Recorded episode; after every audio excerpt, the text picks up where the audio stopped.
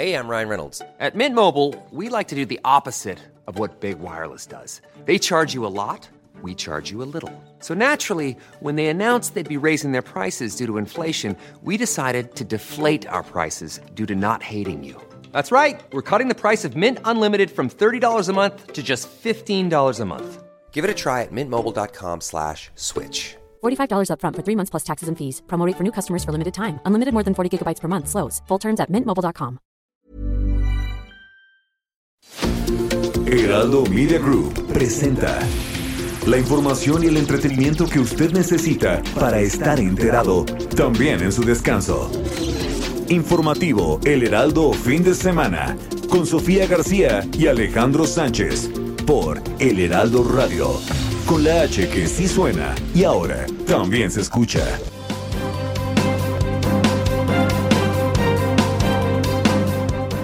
¿Qué fue lo más significativo de ese encuentro en la, la Gran Bretaña?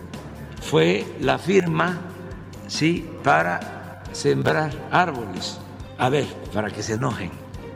Este, ¿De dónde creen que salió esa idea? De Sembrando Vida. todas las víctimas, tanto las que lamentablemente perdieron un familiar como las que están con problemas todavía, como aquellas inclusive que estuvieron sencillamente en el vagón y que no tuvieron daños de salud graves, a todas se les sigue atendiendo de manera personalizada y han tenido este apoyo del seguro del metro y el apoyo que les dio el gobierno de la ciudad. Se los digo en casa. La única gubernatura que tenemos posibilidades de ganar, reales, auténticas y bien ganadas, es esta. No hay más. Está muy complicado Durango, Tamaulipas, Quintana Roo, Hidalgo y Oaxaca. ¿Qué les cuento? Solo les faltaba cantar que un violador no será gobernador, pero un violador de derechos humanos y garantías constitucionales es presidente del órgano electoral. Está sirviendo a la facción. Llevar a cabo una revocación de mandato es equiparable a organizar una elección federal de principio a fin y por ello los requerimientos presupuestales son altos. Para 2022, a diferencia de la consulta popular del 1 de agosto pasado, el INE no contará con la inercia que supuso la elección federal y que permitió aprovechar muchos de sus gastos para la consulta. En esta ocasión, partiríamos de cero. ¿Cómo está? ¿Cómo está? ¿No saludan tampoco ustedes? ¿Mandé? ¿No saludan? No me toques, no te crees igualado.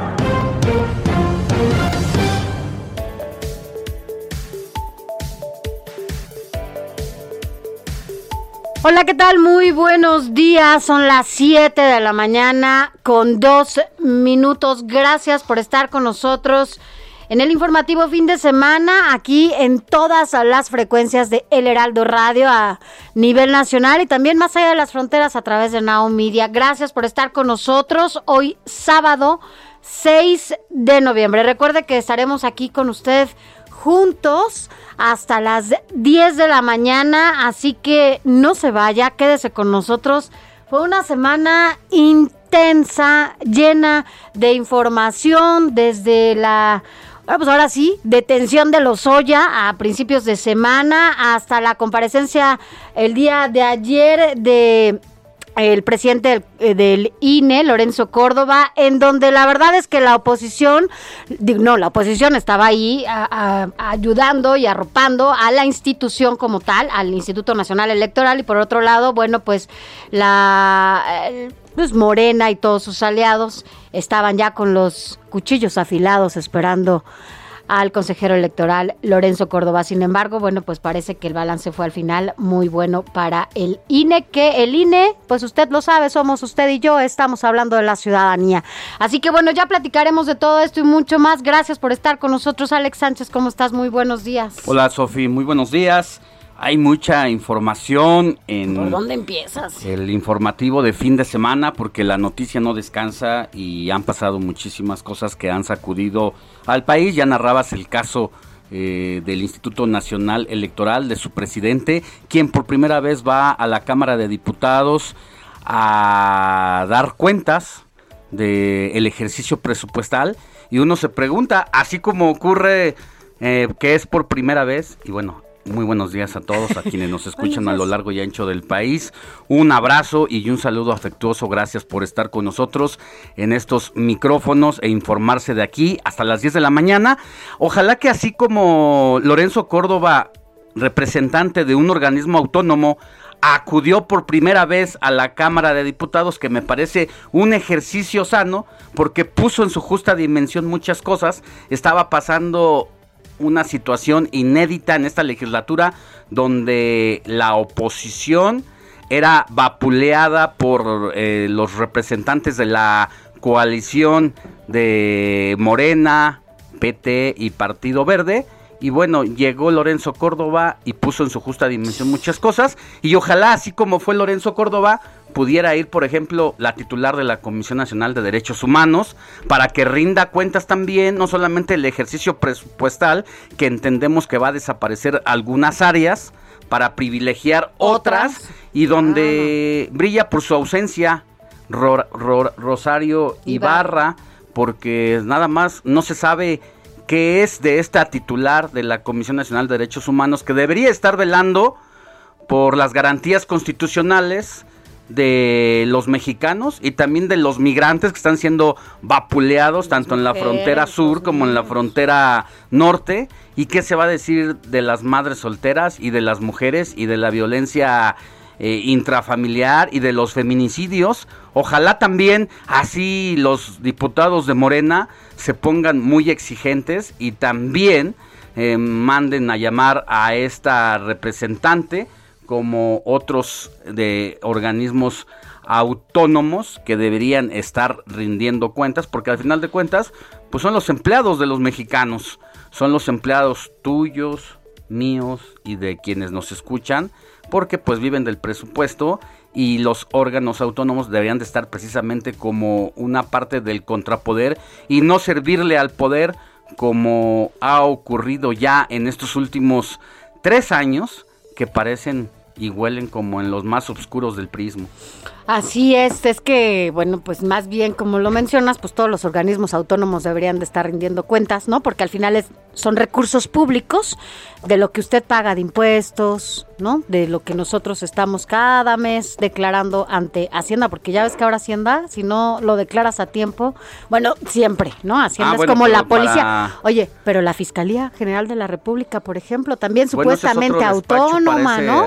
Pero es un despacho alterno. ¿Te acuerdas cuando... de los de cuando se hablaba del senador entonces que había pedido licencia del PRI en el último año de Peña Nieto, Ricardo eh, Cervantes. Cervantes, ajá. Eh, Raúl Cervantes, que iba derechito como el, primer eh, fiscal autónomo y empezaron precisamente tanto los aliados de la 4T en turno como el área intelectual de la 4T y el propio morenismo, hicieron un hashtag que decía el fiscal carnal y logró frenarse ese nombramiento, en gran medida porque también ya venían las elecciones, Peña Nieto ya se sabía prácticamente derrotado y ya de esa forma pues se frenó ese intento de tomar por asalto desde el poder a la autonomía. Pero se tomó por asalto desde la transición, ¿no? Por eso, que es más que un carnal, ¿no? Eh, ¿Qué puede ser, por ejemplo, en un sinónimo acá de más, más, más, más, más carnal, qué sería? Por ejemplo, hoy el, el carnal fiscal, ¿eh? El, fiscal. Pues el gemelo, ¿no? De ah, Palacio Nacional. De ya sabes quién. Porque además se le quedó corto el fiscal carnal. Le quedó cortísimo. La verdad es que hemos no hay nada de autonomía. El uso faccioso, empezando por sus propias emociones y sus vendetas personales de este fiscal que tiene a su excuñada y a su sobrina en la cárcel y que está tras una disputa familiar usando precisamente todo el aparato de justicia para ese caso como el de la Universidad Autónoma de Puebla. Yo no digo que sean eh, o no responsables, de lo que les acusa el fiscal. Pero sí hay un hecho alevoso de usar toda la justicia en contra de los adversarios o enemigos Así de este es, y mira, tan es carnal, porque la verdad es que es bien buena onda ese fiscal con algunos, tan es, tan es carnal que, por ejemplo, le ha- había tardado más de cuántos días en decirle a Lozoya que ya se metiera, ¿no? A la cárcel tantito, porque pues no presentaba las pruebas que le habían, eh, que él mismo había dicho que tenía, ¿no? De los sobornos y todo lo que había pasado con con el caso de Odebrecht, por eso estaba eh, Lozoya con los privilegios en su casa y ir a cenar a restaurantes lujosos allá en Paseo de las Lomas. ¿Y qué crees? Que lo cachan con una foto. La periodista Lourdes Mendoza fue, la verdad es la que hizo el ruido suficiente y la presión social fue más que el carnal ya no pudo sostener más el caso de Lozoya y lo tuvieron que meter. ¿no? Definitivamente Entonces- eh, el trabajo que hace la periodista, ¿no? De ir además a salvar su honra. Claro. Porque Emilio Lozoya había declarado que había sobornado a esta periodista con 50 mil pesos para que se comprara Una bolsa. una bolsa de marca y que incluso hasta se le pedía eh, los recursos para pagar la colegiatura de sus hijos. La verdad es que las cosas en su justa dimensión. Claro. Muy pronto le dieron la oportunidad de ir y sorprender a este bandido, a este pillo, porque ese es, es lo que es, un pillo de cuello blanco. Están todas las pruebas ahí de los sobornos, incluso que él mismo ha reconocido haberlos recibido y embarrar a otros personajes, pero él vivía a cuerpo de rey en su casa de las lomas con todo el dinero eh, intocable ¿no? que se hizo de, a partir de los sobornos de Odebrecht, de Pemex, era un negociador, un facilitador de las... eh, pues de todo lo que tenía que hacer para tramitar cosas desde el gobierno federal y esto lo enriqueció y mostró el lado más oscuro, era el personaje de carne y hueso de la corrupción en el sexenio de. Enrique Peña Nieto desde antes de sus inicios. Oye, y de forma paralela veíamos, bueno, no esta semana, pero hemos visto en días este, recientes al expresidente Enrique Peña Nieto, ¿qué tal? Allá, celebrando No, el hombre, cumpleaños de la su vida con novia. Tania Ruiz, Él sí no lo tiene novia. preocupada, así como que va a decir, yo, a ver, ¿y las pruebas? Hasta yo creo que él mismo ha de, ha de decirle a Lozoya, a ver las pruebas, ¿no? Pero bueno, ¿cómo ve usted así las cosas en este en esta semana? La verdad es que sí está llena de información. Ayer lo cerramos, le decíamos, con esta eh, comparecencia inédita de Lorenzo Córdoba ante la Cámara de Diputados y ya le ah, daremos a conocer el detalle. Pero pues le fue bien, le fue bien a Lorenzo Córdoba, así que quédese con nosotros, vamos a platicar de esto y muchísimo más, hay más temas con usted. Recuerde, póngase en contacto con nosotros, ¿usted qué opina de esta... eh, ¿Qué po- posible que quiere hacer Morena contra el INE, en donde quiere, pues más que desplumarlo, ¿no? Quiere quitarle absolutamente todo lo que se ha logrado hasta hoy a partir del trabajo que la ciudadanía ha hecho para conformar este tipo de organismos y llevar a cabo elecciones en donde además el INE es referente a nivel internacional, ha hecho eh, elecciones en otro en otros países. Así que póngase digo, póngase en contacto con nosotros a través de nuestro WhatsApp 5591 63 51 19 5591 5591 63 51 19. Mi Twitter, arroba Sofi García MX. Yo soy Alejandro Sánchez, escríbame a mi Twitter arroba Alex Sánchez MX y así arrancamos con la información. Informativo El Heraldo fin de semana. Lo más importante en resumen. El presidente de la Suprema Corte de Justicia de la Nación, Arturo Saldívar, anunció que impulsará una reforma judicial en los estados del país debido a las fallas, la desigualdad en los criterios y las diferencias en la calidad de la impartición de justicia a nivel local. Así lo dijo Arturo Saldívar. Tenemos una justicia local muy dispareja, no solo que trata de manera distinta a las personas que están en condiciones de vulnerabilidad económica o de otro tipo, sino entre los mismos estados hay diferencia de la calidad de justicia que se presta. Ya se lo adelantábamos al inicio del arranque de este, al arranque de este informativo, que entre los insultos por parte de la bancada de Morena, el presidente del Instituto Nacional Electoral, Lorenzo Córdoba, compareció ante el Pleno de la Cámara de Diputados, donde reveló que el partido en el poder solo ha donado el 6% de las prerrogativas que prometió en campaña para que se compraran vacunas y que representaba algo así como el 50% del total de sus recursos. De 2.450 millones de pesos tenía que haber entregado 1.125 millones y nada más ha entregado 120. Así lo dijo Lorenzo Córdoba. Por cierto, Morena este año recibió entre financiamiento de campaña y de eh, ordinario 2.244 millones. Concluya, consejero presidente. Con gusto, con los cuales se devolvieron 150. Gracias.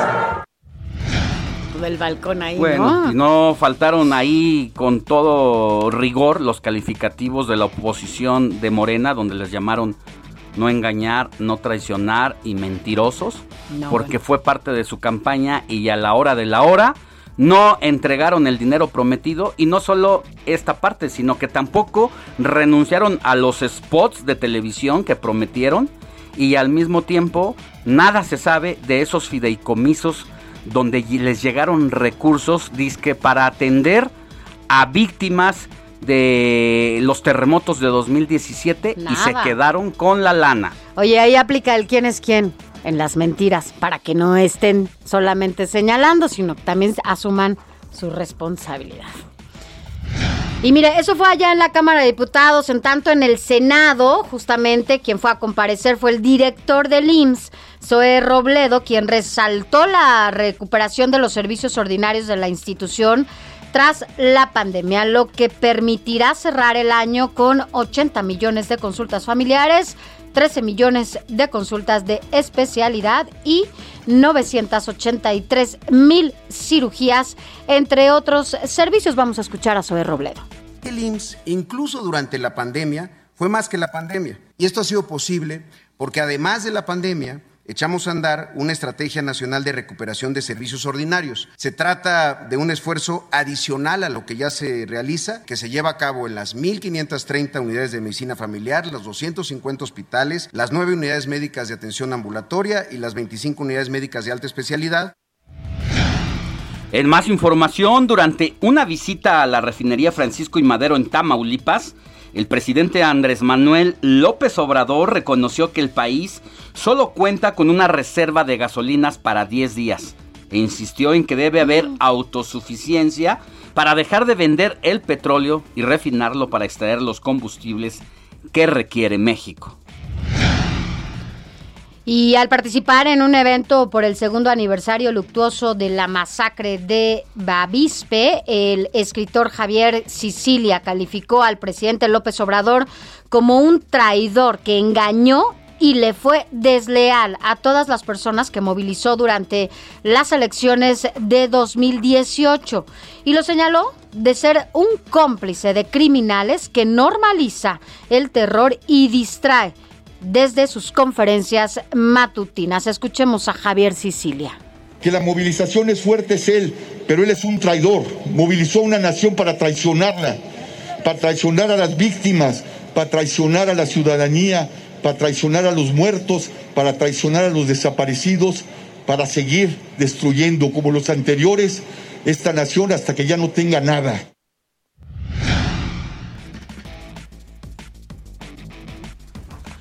Vámonos a más información, pero ahora de asuntos económicos. El Instituto Nacional de Estadística y Geografía, el INEGI, informó que durante octubre el índice de confianza del consumidor registró un aumento mensual de 0.1 puntos, lo que le permitió llegar a las 400 a las 43.50 unidades. Su mejor nivel desde junio de este año cuando se ubicó en 44.04 unidades. Bueno, pues es una buena noticia para las finanzas nacionales y ahora que se viene el buen fin, de seguro esto puede repuntar un poquito qué, más. ¿Qué te vas a comprar, Sánchez? en- en Fíjate que el año pasado por necesidad tuve que comprar muebles, nunca había comprado en un buen ¿En un fin. buen fin? Sí me, me resultó benéfico. No así a otras personas que compran por adelantado sus productos Y no se los y les dicen, bueno, en 15 días te llegan y pasan dos meses, tres meses, Y no cuatro pasa. meses Digo, y no llega. y no llegan porque comprometen lo que todavía ni siquiera está producido. ¿Sabes a quién le pasó? Y me acordé ahora por, por un tuit que, que lanzó justamente en esa época a nuestro compañero y amigo, claro, a Salvador García Soto, que, que tuiteaba que no le había llegado el refrigerador que había comprado y ya, ya se habían tardado bueno, a ti no te ha meses. llegado el celular que has comprado. Ay, oigan, ya ah, por primera vez un celular, ¿no? De los últimos acá, tecnología trucutru, ya De sabes, lo mejor, eh, lo mejor, además de regalo. ¿Ya sabes todo? No hay, no hay celulares. No es falso, pero no es verdadero. Tal cual, que no hay teléfonos como para cuando. Y decían, yo escuchaba a los especialistas en tecnología, que lástima, Margarito, porque no van a llegar en el buen fin, No. van a llegar después del buen fin. Entonces, bueno, pues. otro año. no, bueno, entonces mi teléfono de verdad está a punto de colapsar. Ya o sea, no es, no es otra cosa. No puedo, no le entiendo. Ay. Tengan para que aprendan. Oye, vamos rápidamente a terminar este resumen informativo con lo que tiene que ver en materia internacional. El Ministerio de Salud de India informó que al menos 10 personas murieron y otras fueron vacunadas, evacuadas, perdón, luego de un incendio que se originó la madrugada de este sábado en un hospital público para pacientes con COVID-19 ubicado en el oeste de aquel país. También hay que decir que en materia internacional solamente destacar, al rato lo, lo damos, productor, lo que tiene que ver con este repunte de contagios que hay en Europa de COVID-19, sobre todo en Europa. Y eso, bueno, pues no hay que dejarlo de lado Ya es la porque cuarta ola. ya es la cuarta ola, estamos llegando a fin de año con no muy buenos números allá en Europa y particularmente en Alemania. Así que de esto y mucho más vamos a platicar más adelante. Vámonos ahora con un adelantito de la jornada deportiva. Ya está listo Adrián Caloca porque los Pumas, Ya, los no, Pumas no. están todavía con un pequeño aire ahí de posibilidades para la repesca, pero creo que no les va a llegar su caña y se van a tener que conformar con la triste derrota. Mi querido Adrián, muy buenos días. Muy buenos días, Sofía Alex y a todos nuestros queridísimos radioescuchas, deseándoles un extraordinario inicio de fin de semana. Y qué fin de semana deportivamente hablando, lo que desde hace muchos meses estábamos esperando, pues todos los fanáticos del deporte. Y es que tenemos nivel realmente para todo lo que se nos viene en estos dos días. Arrancando por supuesto con la jornada 18 de la Liga MX, la última jornada en la fase regular por supuesto de este torneo. Y es por ello mismo que les estaremos platicando también al momento cómo se jugaría el repechaje y explicarlo también por supuesto. También no nos podemos olvidar del pleito que habrá esta noche hablando de boxeo con Saúl El Canelo Álvarez. Los detalles los estaremos platicando más adelante porque realmente será algo histórico. Más allá de lo que siempre se dice, habrá por primera ocasión un título unificado. Los detalles, insisto, más adelante como la cereza del pastel, que será hablando de Fórmula 1, el Gran Premio de la Ciudad de México con la participación estelar de Checo Pérez, que lo está haciendo bien cómo arrancó en las libres y qué es lo que nos espera para este sábado en la clasificación. Lo platicamos más adelante. Sofi, Alex, esto y mucho más, por supuesto, aquí en el informativo del fin de semana. Gracias, mi querido Adrián. Nos escuchamos más adelante.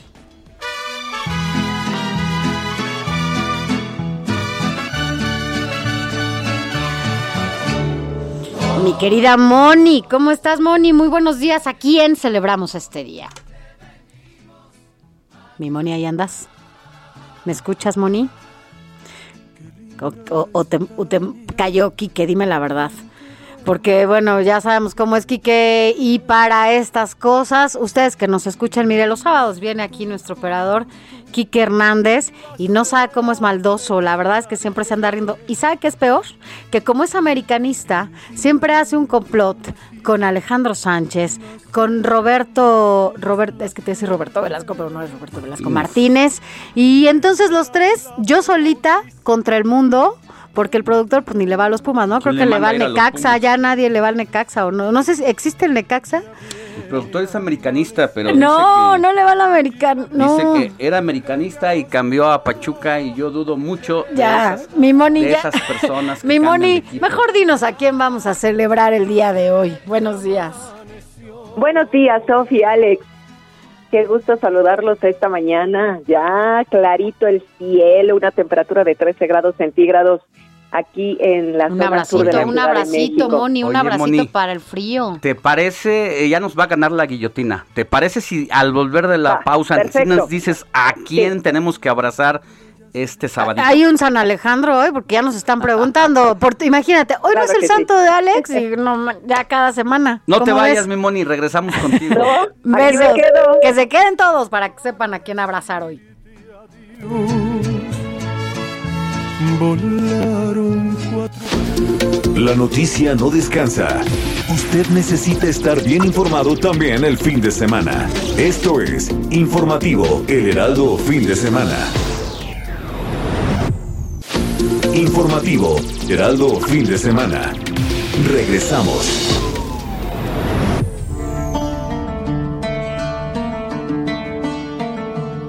Una alfombra voladora será parte de la magia que promete el musical Aladdin, el éxito de Broadway, que se presentará a partir del 17 de noviembre en el Teatro Telcel, en una versión única e irrepetible diseñada para México. El productor Morris Gilbert señaló que en medio del dolor y la pérdida es parte de la naturaleza humana reponernos, sobre todo en una época como la que estamos viviendo ahora, y que mejor que sea con una obra tan esperanzadora como Aladdin.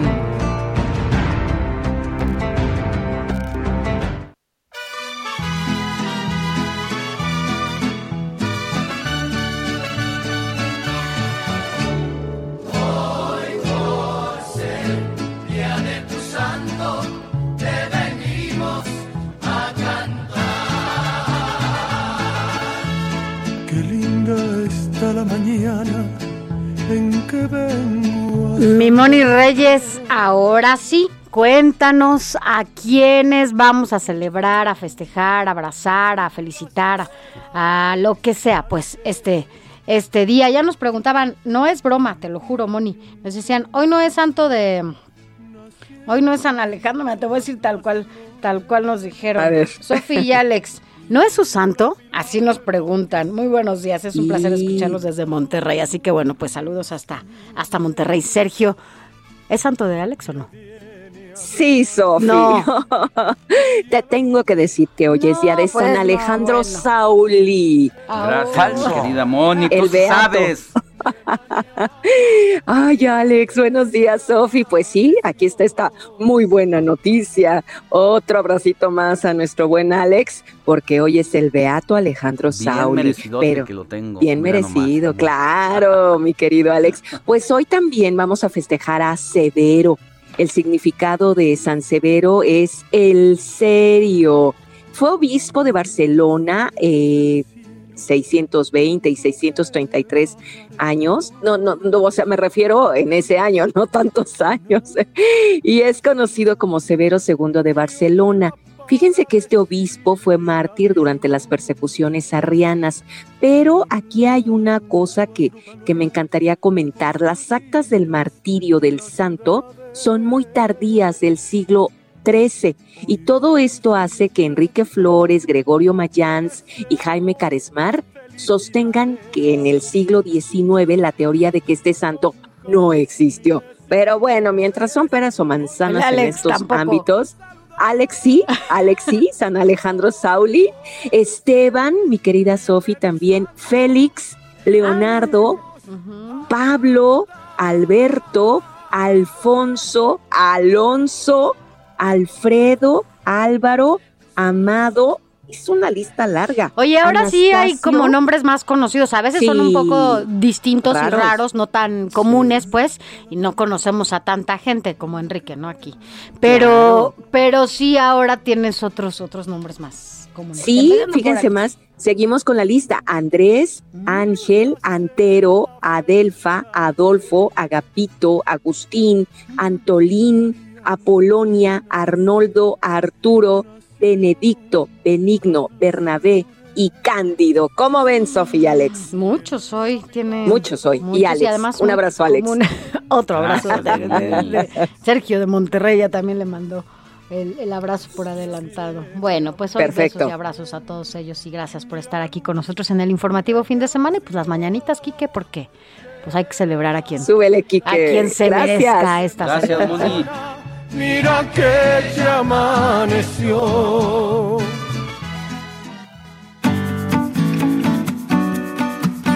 Escríbanos o mándenos un mensaje de voz al WhatsApp del informativo fin de semana 5591 63 5119.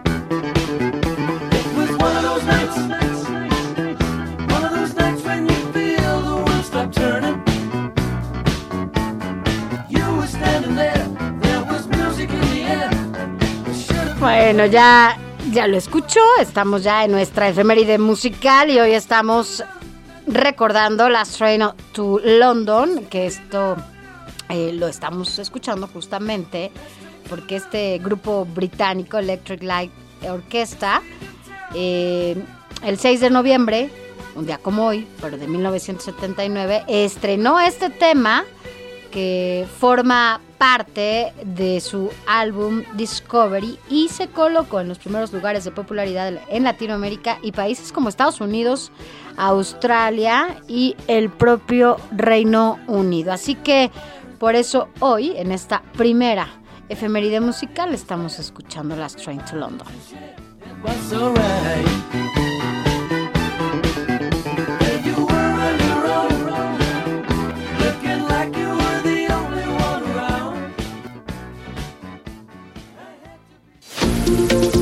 Informativo El Heraldo Fin de Semana con Sofía García y Alejandro Sánchez. Síganos.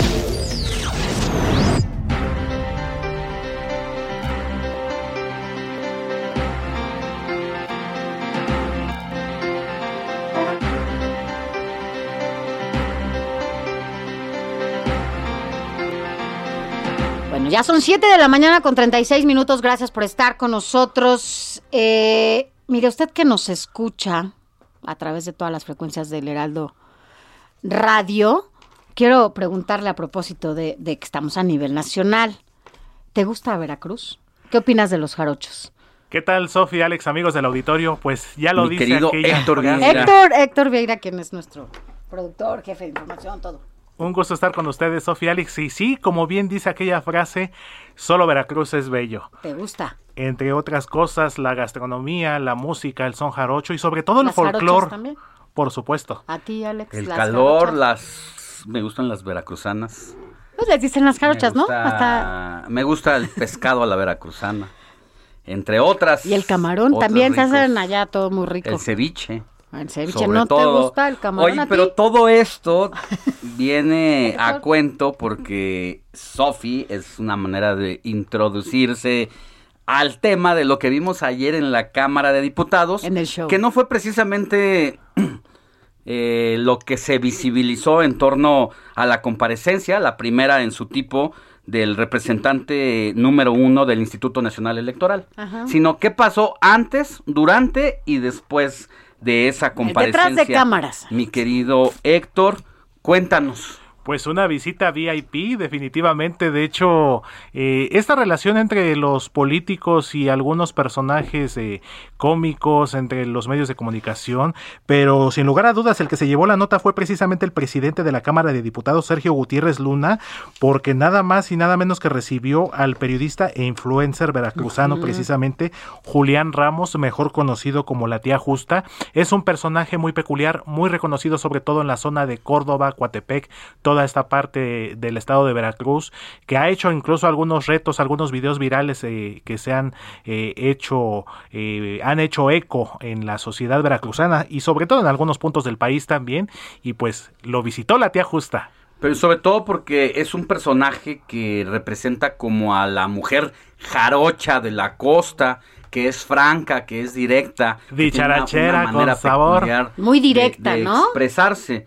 Exactamente. Y, y esto, más allá de lo anecdótico, que bien lo dices, mi querido Héctor, que muchos políticos, sobre todo ahora en la era de las redes sociales, y no se diga si uno voltea hacia allá como para el norte a Nuevo León, pues se da uno cuenta que las redes sociales son parte mm, peculiar y clave para quienes tienen aspiraciones políticas. Que se acuerden de allá de, de Nuevo León. De Nuevo no, León. o sea, tan solo es un caso. Pero cuéntanos tú, estuviste, Alex, también ahí en la cámara, estuviste, bueno, estábamos ahí pues los dos, pero tú muy de cerca seguiste a la tía. A ver, es a- que literal a la llamó jarocha, la es la atención tía- la tía Héctor. Sofi, amigos del auditorio, porque fíjense, citaron a comparecer a Lorenzo Córdoba a las 10 de la mañana.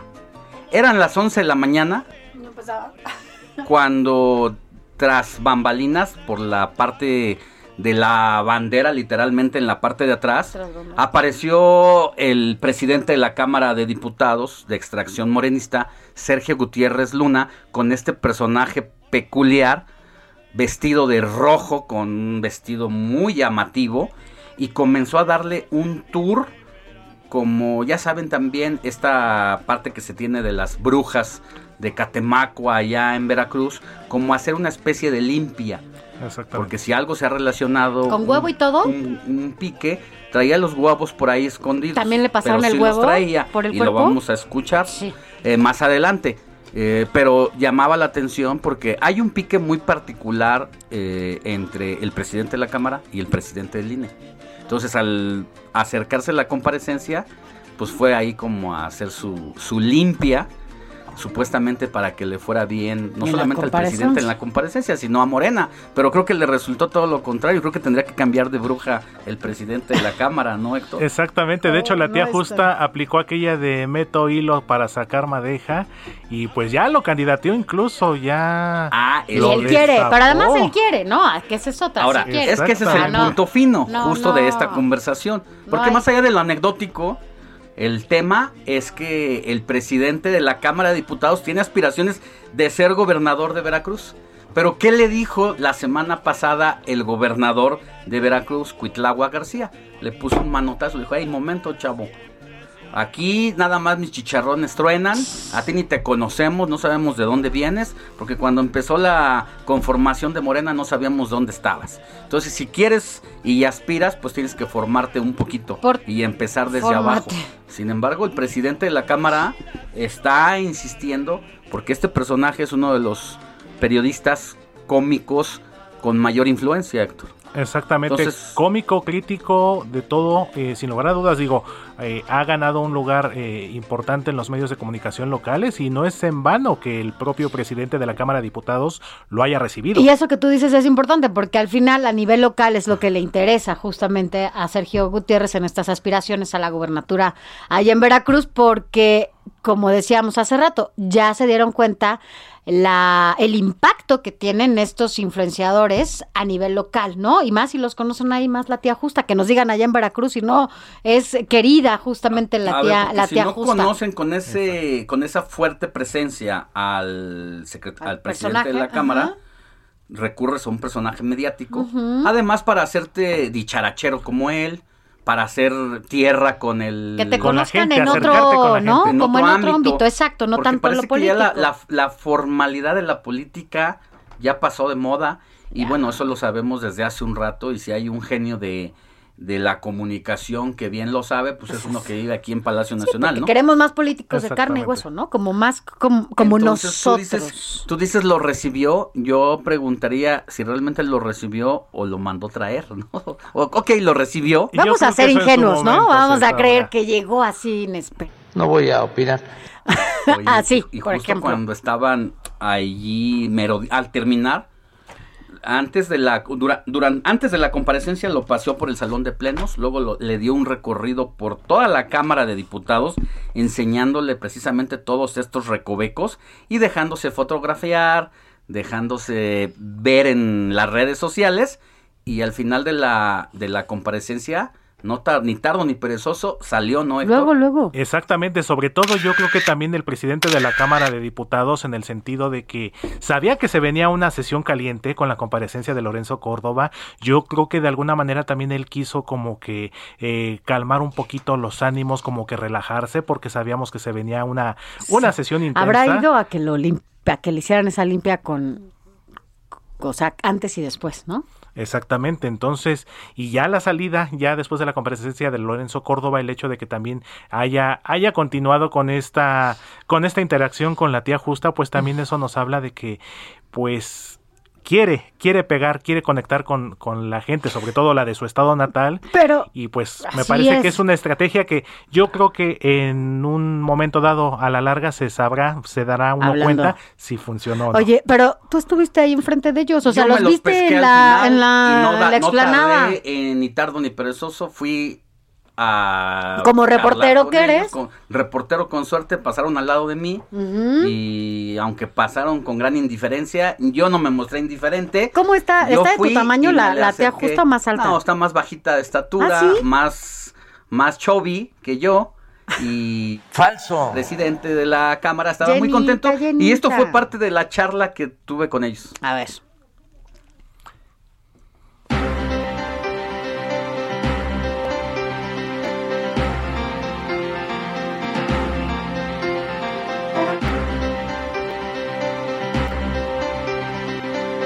Estamos esperando que, que, que Quique nos ponga la, la, la- Pero si no, ponla tú, Alex. Tú la tienes en tu, Déjame en ver tu si anda- teléfono si anda por porque... aquí, a ver si se oye. Tú la... A ver, vamos a escuchar. Vamos a escuchar. A ver. Aquí el diputado Sergio Gutiérrez Luna.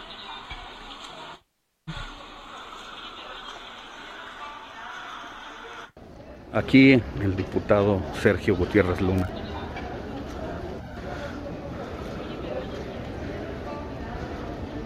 Hola diputado, ¿cómo le fue en la comparecencia? Muy bien. ¿Sí? ¿Quién ganó? No, no se trata de ganar, fue un buen ejercicio. Bueno, ganó. La- la ganó democracia. La democracia. Ganó el ejercicio constitucional de rendición de cuentas. Diputado, ¿y la tía justa le ha traído buenas vibras? ¿O qué onda? Es bruja. ¿Sí? Ni bruja ni chamana. Ya le aclaré a López Dóriga que no soy bruja, soy un periodista, 25 años, me respaldan en Veracruz y trato de hacerlo mejor a través de un estilo muy propio con esta caracterización de una mujer muy digna veracruzana, de mujeres y de hombres que son orgullo de la nación. Oye, ¿ya te juntas con políticos, tía justa? Me voy con políticos, con empresarios, con, to- con O ciudadanos. sea, le, le pegas O alto. sea, yo no soy de nadie, ellos son míos todos. Ándale. ¿Eh? ¿Y cómo ves acá al diputado? ¿Va a ganar la gubernatura o no? ¿Ya está participando? Pues tú lo destapaste. A mí no me Ya echen la culpa. Yo- Acuérdate, no, no. Yo vi que, el- que le preguntaste que te dijera la neta que no se anduviera por las ramas. Por eso, yo le pregunté, pero yo nunca dije que era candidato. Pero tú cómo lo ves, tú que eres bruja, ¿cómo lo ves? Eh, Bueno, te voy a hablar como la bruja Beri Jarocha, que ahí sí lo soy. Aclaro, y es un personaje que lo veo, lo veo, pues lo veo bien, está sabroso, nada más. ¿eh? Por eso le vine a pasar ahorita los huevos. Ándale. Para ver si, si, si, pues, si le va bien. Gracias. Bueno, gracias, suerte. Pues los agarraste con las manos, literal, en, En la, la masa. masa. Y eso que ya le había pasado el... O sea, lo hablo en- en buena onda para que lo que nos escuchen, nos- ya le había pasado el huevo para la limpia, porque ella, él dijo, ¿no? Que el- que con huevo y todo le había que él el- dijo, él dijo que le a pasarle los huevos al, Ah, diputado al para diputado. que le vaya bien. Pero bueno, así las anécdotas allá en la Cámara de Diputados y precisamente para seguir hablando de estos asuntos ahora sí serios que tienen que ver con el poder legislativo, otros. Agradecemos que esté con nosotros en la línea telefónica al diputado Cuauhtémoc Ochoa, él es diputado federal de Morena, porque en los próximos días, entiendo, diputado, va a empezar una serie de foros sobre la discusión en temas energéticos de cara a la reforma eléctrica. Muy buenos días. ¿Qué tal, Sofía? ¿Qué tal, Alejandro? ¿Cómo están? Un saludo a su auditorio. Efectivamente, el día de ayer empezamos con estas asambleas informativas, pues de este tema polémico, de este tema controversial, de este tema que el presidente de la República lo que quiere es generar beneficios, no está en contra del desarrollo económico, no está en contra de las energías reno- renovables, al contrario, la misma iniciativa lo dice, la transición energética, el inversión en las energías limpias y renovables para que México pueda competir, para que la Comisión Federal de Electricidad tenga manera de competir con esas empresas privadas que han venido a invertir a, a nuestro país, pero que desgraciadamente no hay piso parejo, no pagan la trans porteo, se les pagan beneficios adicionales que absorbe la Comisión Federal de Electricidad, que el mismo go- gobierno de la República a través del presupuesto tiene que financiar alrededor de 451 mil millones de pesos porque eh, deja de des- despachar energía a la Comisión Federal de Electricidad, se le pagan costos adicionales eh, de los mismos, eh, de las mismas subastas que tuvieron ellos cuando se concursa y, y desgraciadamente en esta, bueno, en esta reforma que del 2013 que se aprobó, en la cual se determina que el costo promedio de la energía es la que se les tiene que pagar a los privados y es lo que hace hoy que el gobierno mexicano absorba esta cantidad de recursos que podrían ser utilizados para infraestructura carretera, para hospitales, para programas sociales.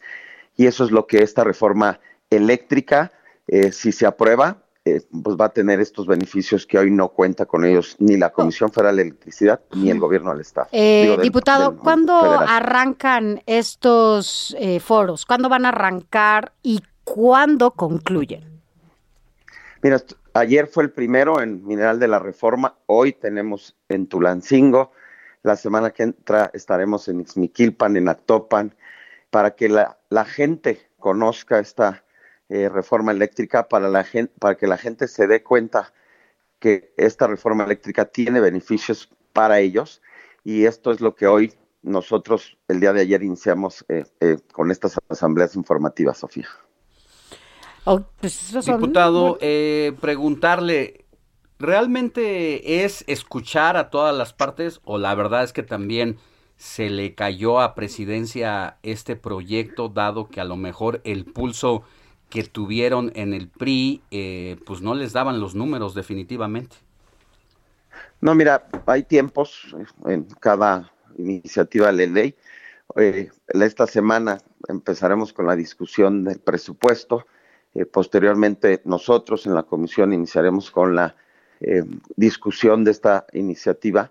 Se van a abrir foros abiertos a la ciudadanía. Eh, yo lo estoy haciendo en el estado de Hidalgo, habrá en otros estados, se harán también en la Cámara de Diputados para intercambiar, para que no se vea que es una imposición, sino que lo que se trata es realmente ver que la iniciativa de reforma del 2013 que estaba aprobada, pues genera afectaciones al presupuesto y que vengan también los empresarios que hoy están para ellos siendo afectados y que nosotros les expliquemos el porqué de cada punto que se está eh, tocando en esta iniciativa de reforma eléctrica y que realmente sea consensada y la podamos aprobar. Lo que sí te garantizo es que nosotros dentro de la comisión estaremos dictaminando antes del 15 de diciembre para que posteriormente se, se vote en el, en, en el Pleno y de ahí se vaya al Senado, porque nosotros somos Cámara de Origen y el Senado la tendría que este, aprobar. Después se tendrá que ir a los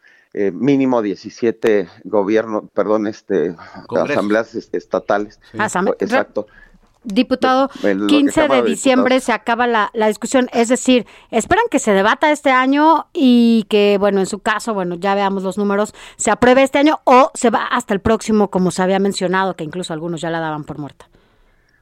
Pues mira, es- los tiempos los marcarán. ¿no? En la Cámara de Diputados se aprueba el 15 de diciembre, que es el último día nosotros tenemos un periodo de sesiones, Ajá. y posteriormente se irá la discusión, como lo han dicho, al año que entra para que sea aprobada en los congresos locales y, Sí. y pueda ser una iniciativa aprobada por, por todos, ¿no?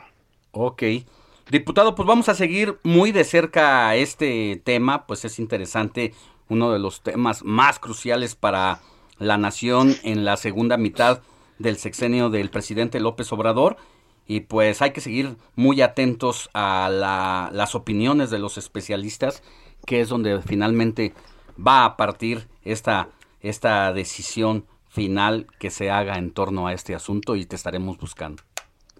Al contrario, yo les agradezco a, a ti, Alejandro, a Sofía, por darnos la oportunidad de, de poder comunicar, de que la gente esté enterada y de lo que el presidente hoy quiere y de lo que estoy seguro que será algo en beneficio del país. Yo les agradezco mucho y un saludo a su auditorio. Gracias, diputado. Muchas gracias.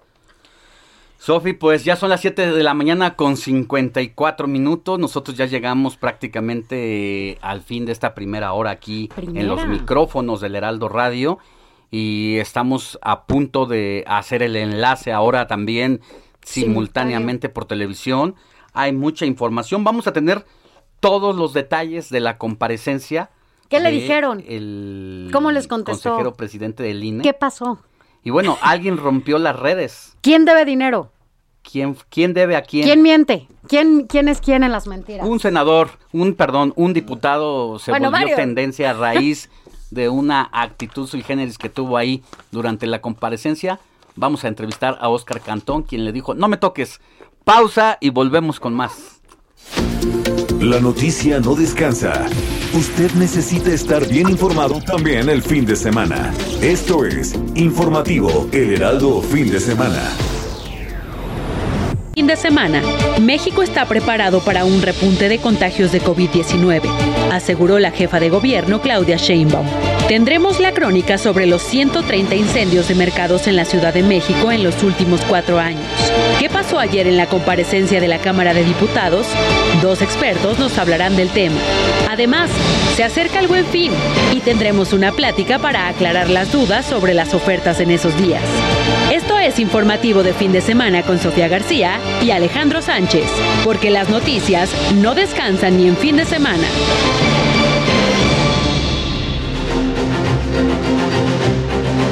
Hola, ¿qué tal? Muy buenos días. Gracias por estar con nosotros. A partir de este momento nos enlazamos de manera simultánea a través de El Heraldo Radio y a través de estas imágenes de El Heraldo Televisión. Quédese con nosotros, vamos a estar aquí con usted hasta las 10 de la mañana y como ya lo escuchó, hay muchos temas de los que vamos a platicar con usted porque es importante esta comparecencia con el presidente consejero del INE, que es con el Instituto Nacional Electoral, porque la democracia a los mexicanos, usted lo sabe, nos ha costado mucho dinero. Entonces la consolidación de instituciones autónomas como el INE son muy importantes. Muy buenos días.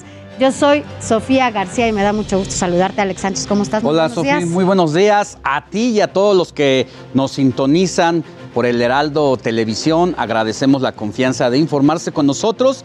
Gracias también a quienes nos siguen por las distintas frecuencias radiofónicas del Heraldo Media Group desde las 7 de la mañana.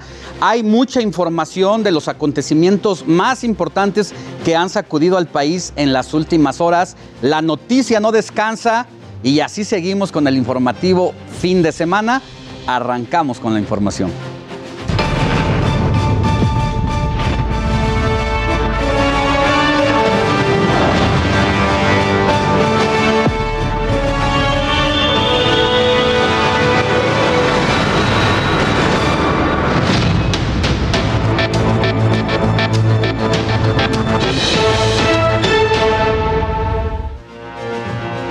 Pues ahí está, fíjese que ya finalizó el peritaje en el mercado de Sonora tras el incendio de esta semana. La Fiscalía General de Justicia de la Ciudad de México ya tiene la conclusión. El levantamiento de indicios detalló que el establecimiento no se encuentra asegurado por el personal de la dependencia. Claudia Sheinbaum, jefa de gobierno de la Ciudad de México, explicó que la causa del incendio en el mercado de Sonora fue un cortocircuito. Mira, después del incendio en el mercado Sonora, la atención se desvió a las malas eh, condiciones eh, que están en estos lugares. No es la primera vez que ocurre un accidente de esta magnitud. Eh, seguramente usted que nos ve y nos escucha sabe perfectamente que esto pasa, pasa muy seguido en diferentes mercados y esto es por las malas condiciones que a veces existe al interior de estos espacios. Pero mire, quien tiene toda la información es Gloria Piña. Escuchemos. Un incendio en el mercado de Sonora volvió a prender las alertas. Los mercados que incumplen con protocolos de seguridad y protección civil son una bomba de tiempo. A unas horas del siniestro, el Heraldo Televisión visitó el mercado de la Merced, donde se han vivido cuatro incendios y se encuentra solo un kilómetro del mercado de Sonora. Y hemos pasado de veras, como dice, este incendios, la pandemia, pues fueron cuatro incendios aquí. Y sí nos afectó mucho porque pues la verdad de aquí este pues tenemos nuestros gastos. No había ni, ni extinguidores ni sistema el que están implementando. El 24 de diciembre de 2019, un gran incendio destruyó gran parte de la nave mayor que apenas retomaba actividades tras otro siniestro en 2013. Aún se mantienen en reconstrucción y se han implementado sistemas hidráulicos contra incendios. A raíz de ese incendio nos dimos cuenta que mm, eh, hubo un aumento eh, en ese tipo de, emergencias. Del 2017 al 2021, más o, menos, eh, más o menos hemos atendido alrededor de 265 mil servicios. De ellos, 130 en ese periodo han sido incendios en mercados. En los últimos cuatro años, 130 incendios se han registrado en mercados de la Ciudad de México. La mayoría ocurrieron en Iztapalapa y Xochimilco. Algunos de los factores de riesgo en los centros de comercio son estructuras viejas, instalaciones eléctricas irregulares, sobrecarga de mercancía en pasillos, ampliación de bodegas y ambulantaje exterior. A veces en un local tienen hasta dos hornos de microondas, más el refrigerador, más televisión. Entonces todo eso llega a sobrecargar las líneas y de ahí vienen los accidentes.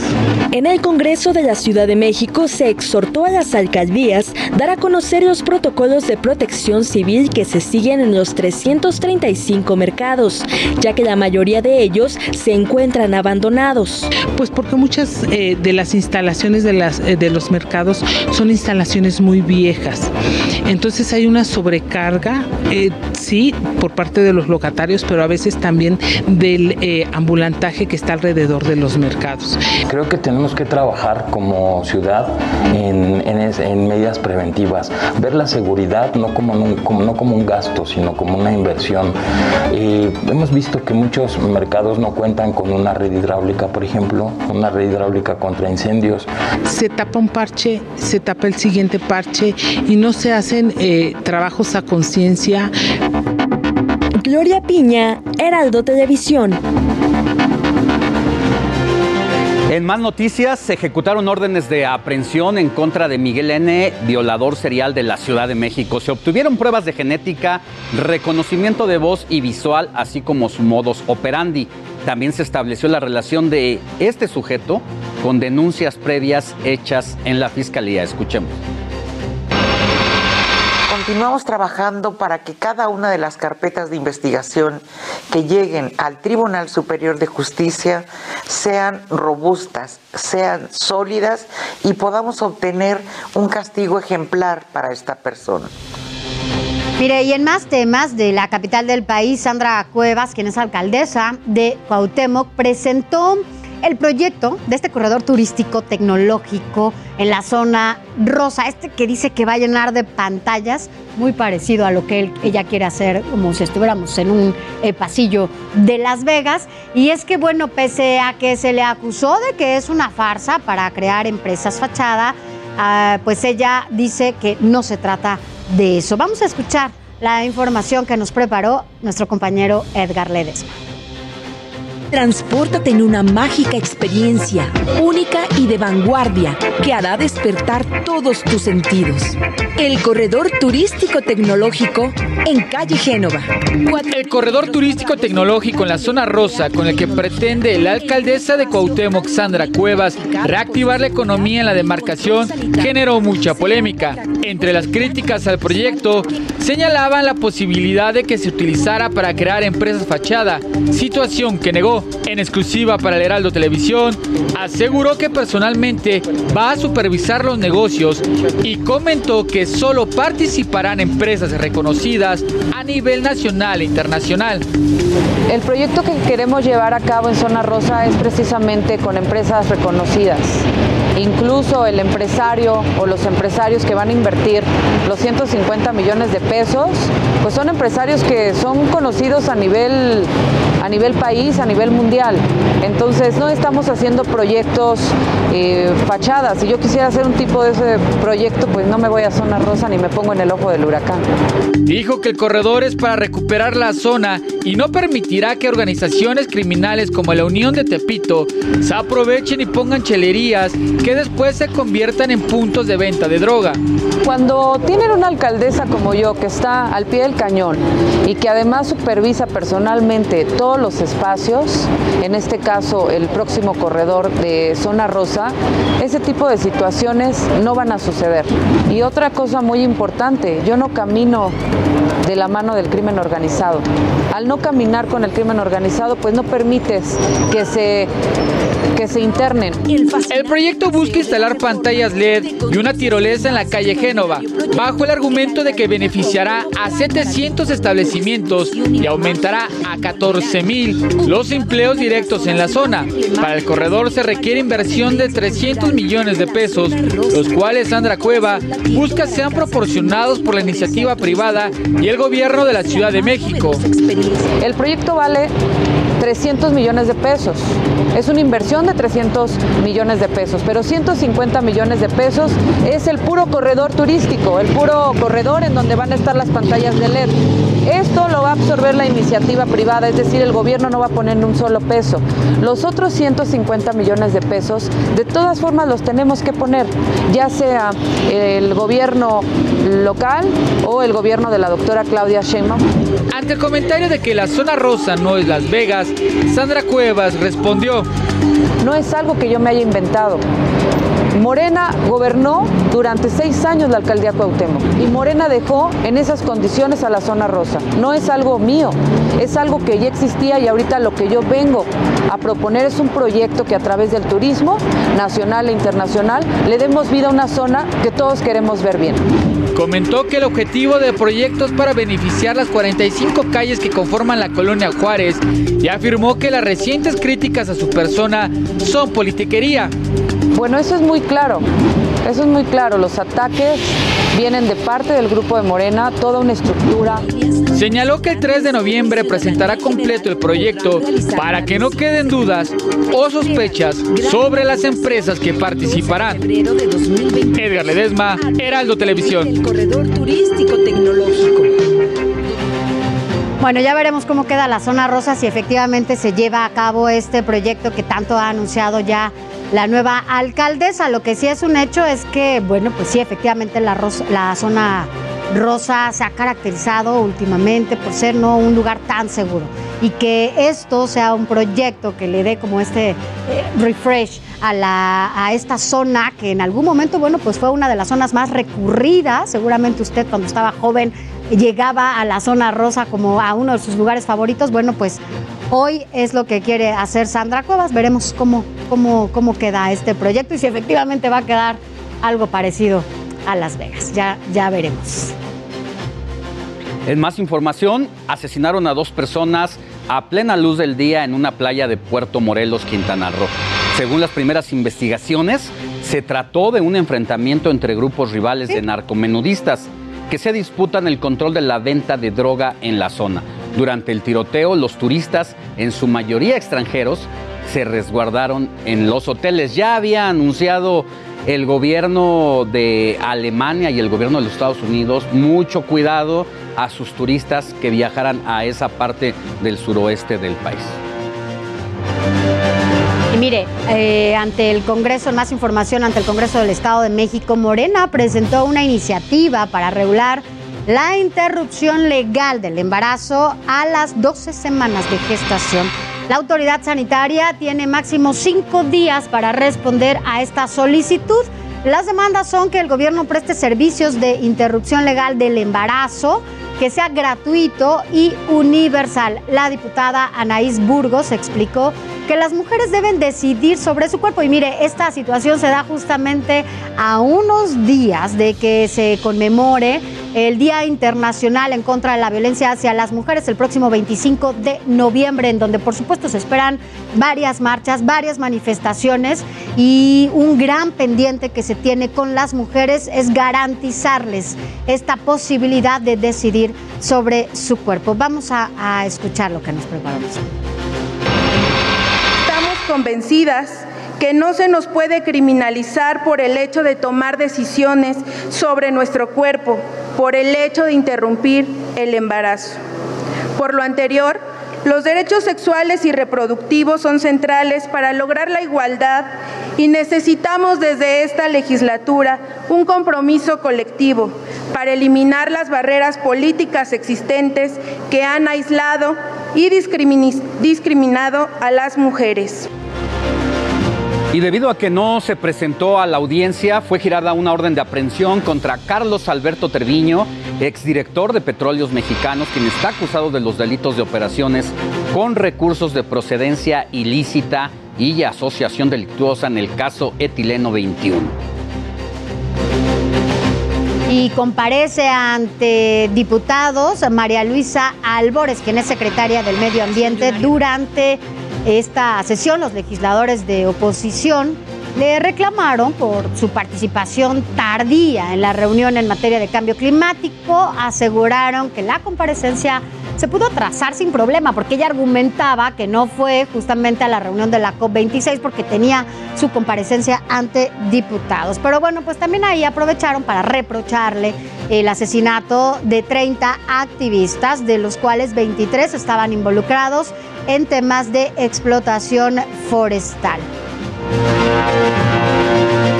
Vámonos a la información internacional porque miles de personas se han manifestado en Glasgow para exigir mayor responsabilidad de los líderes del mundo ante el cambio climático. Afirman que la cumbre es un fracaso y que parece solo un evento de relaciones públicas. Exigían el fin de las promesas vacías y más toma de acciones que beneficien al planeta. Las marchas se replicaron en varias ciudades del mundo en un movimiento conocido como Fridays for Future que es encabezado por la activista Greta Thunberg. Y mire, en más información, el Banco de Desarrollo de América Latina y el Banco Mundial incrementarán el apoyo a medidas contra el cambio climático. Los beneficiarios serán América y el Caribe. Quieren proteger a la biodiversidad de la zona. Se incrementará el financiamiento verde para mejorar la capacidad de adaptación. Se reducirán emisiones contaminantes y también se harán más sostenibles sus ecosistemas. El gobierno de Joe Biden obligará a empresas de más de 100 empleados a vacunar a todo su personal. Deben tener esquema completo antes del 4 de enero, de lo contrario tendrán que someterse a pruebas semanales. La medida también aplica para trabajadores de salud y federales. Mire, la Administración de Alimentos y Medicamentos de Estados Unidos autorizó las primeras gotas para tratar la presbicia. Esta es una condición que afecta a los ojos e impide ver con claridad los objetos cercanos. Se estima que esta afección justamente lastima o puede afectar a 128 millones de estadounidenses. Las gotas son de efecto inmediato. Esas gotitas yo también las quiero y sobre todo porque mejoran la calidad de vida de los adultos mayores, porque bueno, pues esto es si usted no ve cerca, ya sabe, a veces para leer, por ejemplo, ya no te pasa que empieces a leer cada vez más lejos, ¿no? Para poder ver las letritas. Aguzas la mirada chiquitas. cada vez más. Sí, no, entonces empiezas cada vez a alejar, alejar, alejar la hoja. Bueno, pues esto es una buena noticia, sobre todo cuando hablamos de esas gotitas y que puede tener y beneficiar sobre todo a las personas adultas mayores, aunque uno ya también las empieza a necesitar No, y todavía no llega a esa cuando etapa, el trabajo es pegado a la computadora, pasas horas y horas y Mira. por muy sano que estés de la vista, Exacto. al final de cuentas la luz intensa de la máquina Claro, eh, nos afecta. daña un Mira, aunque no nos guste, sabemos tú y yo, por ejemplo, que nos levantamos, ¿qué hacemos? Y aunque no nos dediquemos a esto, lo primero que hacemos es ver el teléfono. Y esto, esta luz lastima. Entonces, si usted se despierta y ve el teléfono con la luz apagada, prenda una lamparita o es mejor verlo a con la luz eh, prendida para que no lastime tanto. Como dices, la computadora y todas las herramientas tecnológicas están acabando con nuestra vista. Pero bueno, ya hay gotitas. ¿Tú quieres unas gotitas? Sí. unas gotitas de melatonina. Para dormir, ¿no? Esas son para otra cosa, Sánchez. Ah, así es, pues son las de melatonina. Bueno, Incluso hay gomitas, quieres- por si no te gustan las gotitas, hay gomitas, Gomitas pero vamos y gotitas a dormir. otra información. La lava del volcán Cumbre Vieja, ubicado en la isla española de La Palma, empezó a formar las primeras playas tras el contacto de la magma con el mar, con una superficie de hasta 40 hectáreas. Y la Cumbre Vieja entró en erupción el 19 de septiembre y desde entonces se han consumido 997 hectáreas y ya ha afectado a 2.613 edificios. Mira, Sánchez, ya te tengo tus gotitas. ¿A ¿Tú qué quieres? A ver. Te voy a dar unas. ¿Quieres gotitas? Es que, ¿sabes qué? Que ¿Para qué las dicen la- los especialistas del sueño que cuando usas el celular en la noche mucho tiempo, No, te disminuye la melatonina. sí. Entonces, por eso necesitas tus gotitas para que puedas Pero a ver, el sueño. Dime qué dice aquí, por ejemplo. A ver, tú que para quienes No nos veo. están escuchando, No, pues, ya no saber veo. esas letritas. Te digo que necesito. Por eso le estoy dando las gotitas. no alcanzo a ver. Esperemos que pronto lleguen también aquí a México. Mire, vámonos a más información. En Reino Unido, eh, bueno, pues se ha convertido en el primer país en aprobar la píldora Molnupiravir. Esa es la pastilla contra el COVID-19, la cual fue desarrollada por las farmacéuticas Ferb y digo Merck y Ridgeback Biotherapeutics y después de que, bueno, pues se comprobara, son diferentes laboratorios que comprobó justamente su eficacia y seguridad ante esta enfermedad. Así que estas son buenas noticias porque ya no va a ser solamente a partir de la vacuna, sino también se están eh, justo eh, desarrollando estas pastillas que se pueden dar después de que se detecta que tiene COVID-19.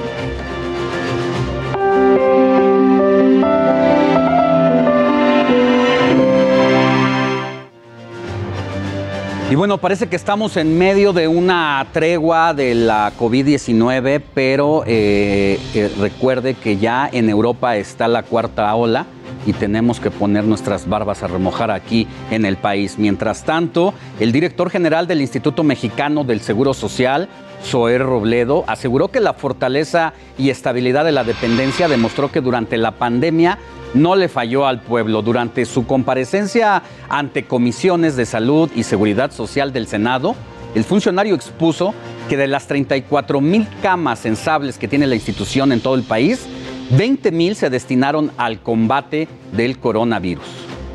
Escuchemos.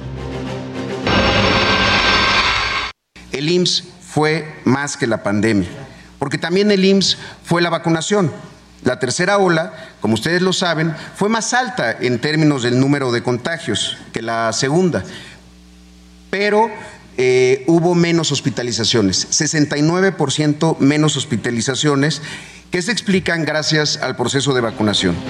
Mire, y en más de estos temas vamos a revisar justamente el avance que ha habido en coronavirus aquí en nuestro país, eh, de acuerdo con este reporte técnico de la Secretaría de Salud. Durante las últimas 24 horas se registraron 3.614 nuevos contagios para dar un acumulado de 3.821.830 casos. Por su parte, se reportaron 282 defunciones. Escucha esto, no es cosa menor en lo absoluto. Estamos hablando de 282 muertes derivado del COVID-19 para dar un total de 289.413 muertes. Y respecto a un nuevo repunte de contagios de coronavirus que proyectó la Secretaría de Salud, la Ciudad de México está preparada para enfrentar un repunte de casos. Esto lo aseguró Claudia Sheinbaum, quien es la jefa de gobierno de la Ciudad de México. Escuchemos. estamos a menos de entre el 15 y el 18% de ocupación hospitalaria. Pues como ustedes saben tenemos un rango muy amplio en caso de que se fuera a dar un repunte, pero por lo que dicen todos los artículos científicos no se espera que sea mayor, dado que la gran mayoría está vacunados. Y a propósito de la Ciudad de México, bueno, pues ya se abrieron nuevas fechas para la vacunación de rezagados. Mira, esto va a ser del miércoles 10 al 13, del 10 al 13 de noviembre, donde se aplicará la primera dosis de AstraZeneca y también Cancino. Esto será en la Biblioteca Vasconcelos, así también como la segunda dosis de Sinovac. Esto será en el Censis Marina se aplicará la primera dosis de Sputnik y la segunda dosis de Pfizer. Los interesados deben llevar su identificación oficial, expediente de vacunación a quienes, bueno, vayan a recibir la segunda dosis y también llevar un comprobante de, para la primera aplicación. Recuerde que esto lo puede bajar en, en, el portal de mivacuna.gov.mx y ahí baja este formato que puede imprimir. Sin embargo, la verdad es que hay que decirlo, cada vez que uno llega a estos lugares, ahí tienen formatos que le pueden ayudar a llenarlo de manera más fácil. Así que bueno, pues por favor no deje de vacunarse, siempre será importante, sobre todo para atacar, por lo menos para disminuir lo que tiene que ver con el contagio del COVID-19. Bueno, recuerde que tenemos abierta nuestra línea de WhatsApp para que nos escriba usted alguna denuncia, algún saludo, alguna felicitación o sugerencia.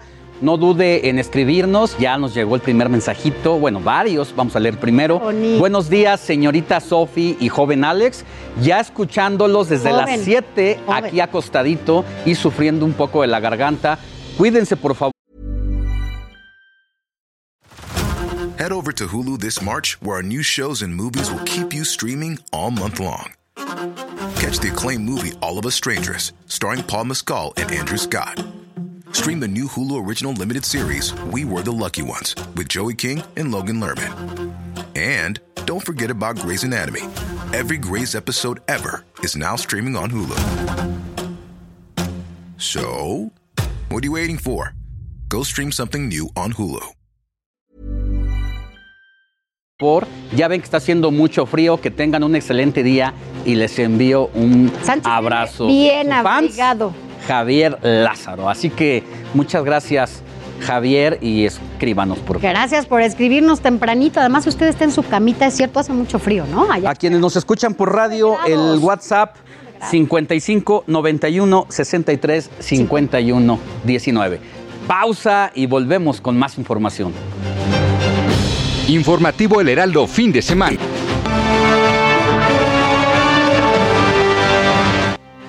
Gracias por continuar con nosotros. Recuerda que estamos de manera simultánea a través de todas las frecuencias del Heraldo Radio a nivel nacional, también más allá de las fronteras y por supuesto a través de sus imágenes en el Heraldo Televisión. Así que quédese con nosotros porque todavía hay muchos temas que vamos a platicar con usted. Y mire, Claudia Sheinbaum, jefa de gobierno de la Ciudad de México, informó que fueron donados 3 mil boletos para la Fórmula 1 al personal de salud que hizo frente al coronavirus en la unidad del Autódromo Hermanos Rodríguez. Recuerda usted que ahí se montó justamente eh, estos hospitales emergentes para la atención para el COVID-19 cuando los números eran muchísimos en materia de contagios. Asimismo, la mandataria también agradeció la paciencia y la comprensión de la Fórmula 1 para confirmar la realización de este magno evento. Así que vamos a escuchar lo que dijo la jefa de gobierno. Antes, pues los ocupaban para los servidores públicos de alto nivel, eh, se repartían de esa manera. En el 2019 se los dimos a los niños de menores recursos de la Ciudad de México para que pudieran venir. Pero este año tomamos la decisión de darlos a las enfermeras, a los enfermeros, a los médicos que pusieron siempre su vida por encima de los demás. Y justo para seguir con este tema, nuestro compañero Uriel Ramírez está en el Autódromo de los Hermanos Rodríguez en la cobertura del Gran Premio de la Ciudad de México. ¿Cómo van las cosas por allá, querido Uriel? Muy buenos días. Sofía, Alex, ¿cómo están? Los saludo con muchísimo gusto. Muy buenos días. Nosotros pues ya estamos en plena cobertura de la fiesta de la Fórmula 1, el Gran Premio de México. Estamos instalados aquí en el autódromo. Hermano Rodríguez, quiero platicarles que ha sido una locura total. ¿Qué ha sucedido en los últimos días? En este caso, el martes fue la rueda de prensa de Checo Pérez, el miércoles la exhibición de Red Bull. El día de ayer fueron las primeras libres y las segundas. Por ahí el Checo tuvo un pequeño percance eh, con el alerón en las primeras libres, pero pues nada de qué preocuparnos. En unos minutos más comienzan las terceras pruebas libres y por la tarde, en punto de las 3, comienza ya la clasificación. El cómo van a iniciar mañana la parrilla para el Gran Premio de México, que va a iniciar a la una de la tarde. El último ganador del Gran Premio de nuestro país fue Luis Hamilton en el 2019. Hay que recordar que se suspendió debido a la pandemia, pero créeme que regresó, regresó mejor que nunca y saben que buscan ser por sexto año consecutivo el mejor evento del año, el mejor, el mejor de la temporada. Ya sabemos que los mexicanos nos pintamos solo para eso. La gente viene desbordada apoyando al Checo Pérez y es que a diferencia de otros años, la gente cuando venía el Gran Premio del 2017, 2018, 16 y el 15, que son los últimos, pues venía con la idea, ¿no? De ver la Fórmula 1, de esperar que el Checo Pérez hiciera un buen papel. Hoy, en este 2021, las cosas han cambiado completamente. Hoy la gente viene con la idea y con, eh, y con, la intención de que el Checo Pérez se suba al podio y es que tiene una escudería que es la de Red Bull que le da para eso y para más. Para mí, a mí me encantaría que fuera en primer lugar, pero siendo honestos, ojalá se repitiera lo que sucedió el Gran Premio previo a este, que fue el de Austin, donde Verstappen fue primero, Hamilton segundo y Sergio el Checo Pérez en tercer lugar. Me parece que el lugar que agarre el Checo Pérez y se sube al podio, esto va a ser una locura. Le repito, en unos minutos más comienzan las terceras libres, a las 3 de la tarde la clasificación y mañana en punto de la 1 de la tarde el Gran Premio la carrera y ver y esperar confiar, Sofi y Alex, que el Checo Pérez se suba al podio y créeme que va a ser una locura y nosotros estamos al pendiente, les vamos a tener, todos los detalles en todos los espacios informativos de El Heraldo Televisión. Por lo pronto, yo me despido, este es el reporte, Sofi, Alex, que tengan un ex extraordinario fin de semana. Saludos y abrazo a la distancia. Bueno, pues así las cosas allá, ya casi todo el mundo va se esperan sus fotos. Ya sabes, todo el mundo va a estar con su selfie allá en este gran premio. Pero mire, por si usted asiste justamente al gran premio, el sistema de transporte anunció horarios especiales en toda la red para este fin de semana. Mire, para hoy el horario de operaciones será de las 5 de la mañana hasta las 12 de la noche, mientras que el domingo la apertura de sus instalaciones será a las 6 y finalizará el servicio también a medianoche. Así que tome sus precauciones y, aproveche pues, que el transporte va a tener un horario mucho más amplio. Y también le recordamos que no hay estacionamiento en el autódromo de los hermanos Rodríguez, por lo que se han habilitado estacionamientos remotos en diferentes puntos de la capital. Veamos a detalle dónde están ubicados los estacionamientos remotos. Se trata del Estadio Azteca, el Auditorio Nacional, Expo Santa Fe, Hipódromo de las Américas y Plaza Carso. A los diferentes puntos se contará con opciones de transporte que tendrán un costo de 60 pesos. Es que es imposible acercarse a la zona del Palacio de los, Deportes y aquí del Autódromo Hermano Rodríguez.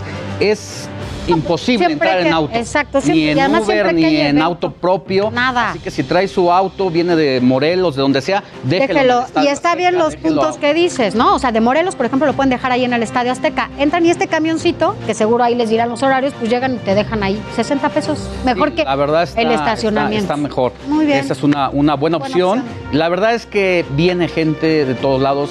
Eh, una persona buscaba, no, no, no tengo boletos. Eh, una persona buscaba incluso Airbnb y no encontraba en ningún lugar. Se satura la Ciudad de México de una Esa es una buena noticia cuando hablamos de una recuperación económica, ¿no? O sea, después de cómo pues sí, la verdad. y todo el tema medio lento en materia económica, creo que es una buena noticia. Veamos cómo le va el checo. Ojalá no nos cobre la factura este tipo de reuniones eh, No, que vayan, vayan con su cubrebocas y su alcoholito. Use el cubrebocas, para por manos, favor. No, el otro. Y bueno, ¿qué sigue, Sofi? pues a propósito, y como todos los ojos están ahí, justamente metidos en este gran premio, sobre todo por el Checo Pérez, bueno, pues vamos a hablar de todo lo que tiene que ver con la actividad deportiva de este fin de semana con Adrián Caloca.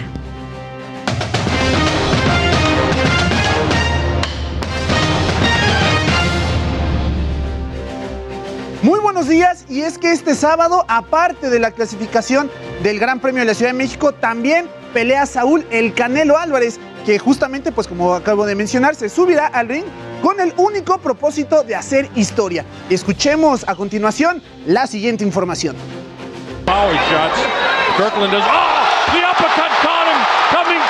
Fin de semana, la mexicana Sergio El Checo Pérez correrá en nuestro país en el Gran Premio de México. Pero en esta ocasión vamos a hablar del Canelo Álvarez, que peleará en busca de la gloria. El MGM de Las Vegas será testigo de la batalla entre el mexicano y Caleb Plant. Una pelea con cuentas pendientes.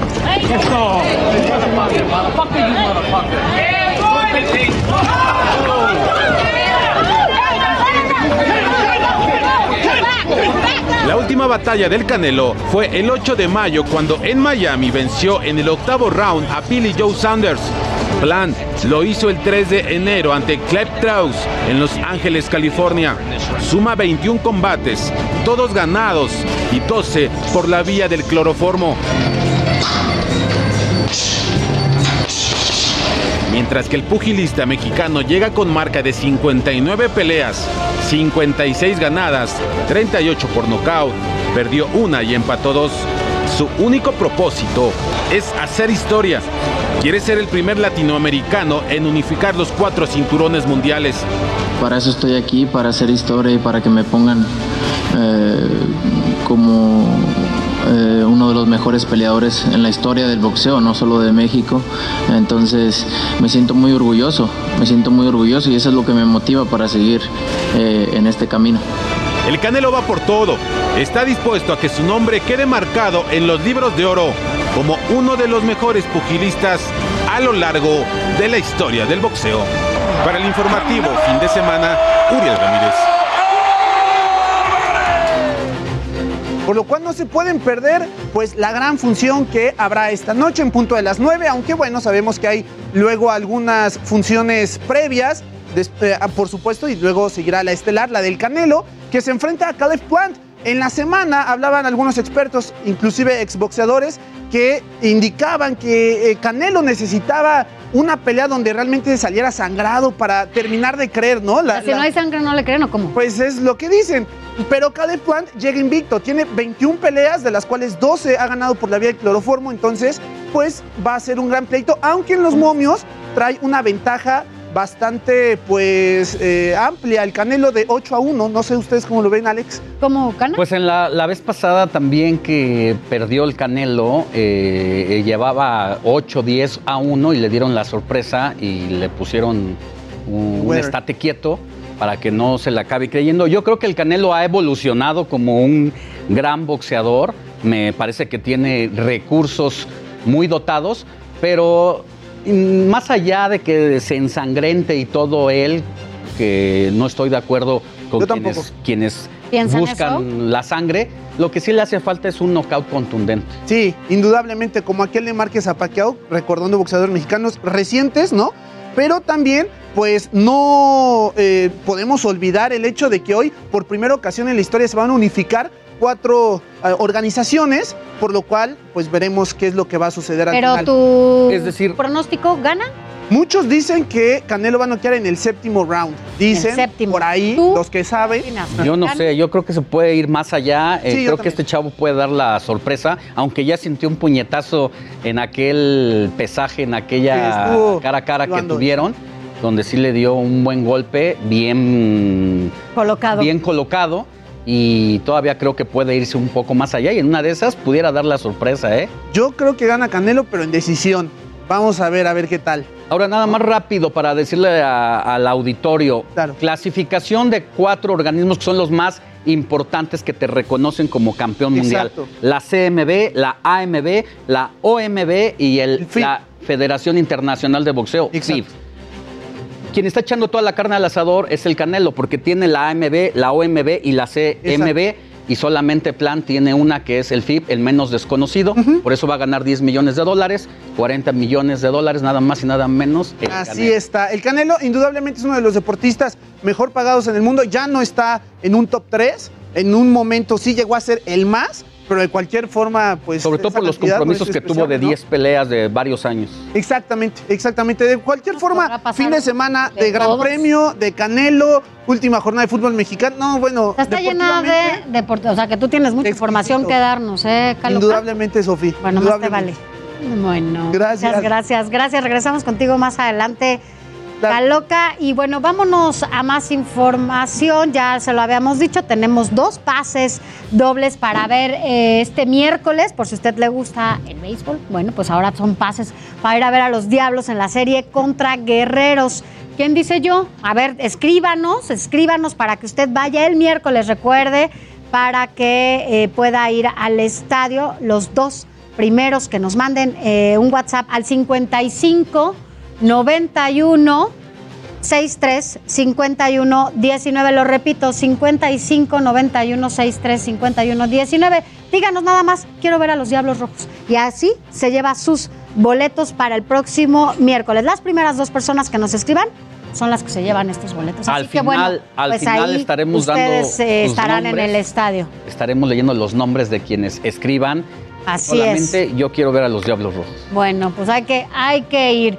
Mire, vámonos a otros Cambiemos el tema. El comercio de Nuevo Laredo, Reynosa y Matamoros teme por las bajas ventas que ocasionaron el, el Black Friday en Estados Unidos. Esto por la reapertura de los puentes internacionales de Texas y Tamaulipas, pues se prevé que miles de mexicanos crucen a comprar como es costumbre. Además, otros estados como Chihuahua, Coahuila, Sonora y Nuevo León también prevén una reducción en los ingresos del comercio local. Y para hablar justamente sobre las ofertas del buen fin, eh, pues es que saludamos y tenemos aquí en el informativo fin de semana a Mario Di Constanzo, quien es el ex titular de la Conducef. Mario, muy buenos días, ¿cómo estás? Al contrario, muy buenos días, eh, Alex. Un saludo a ti y a todo tu auditorio. Oye, una fecha importante en el semáforo verde es la que se acerca. eh, la economía del país ya clama a gritos un poco que haya este tipo de, pues, de operaciones, de transacciones, pero ¿Qué ves, qué estás viendo tú? Eh, ¿Cuál es la situación en que nos encontramos?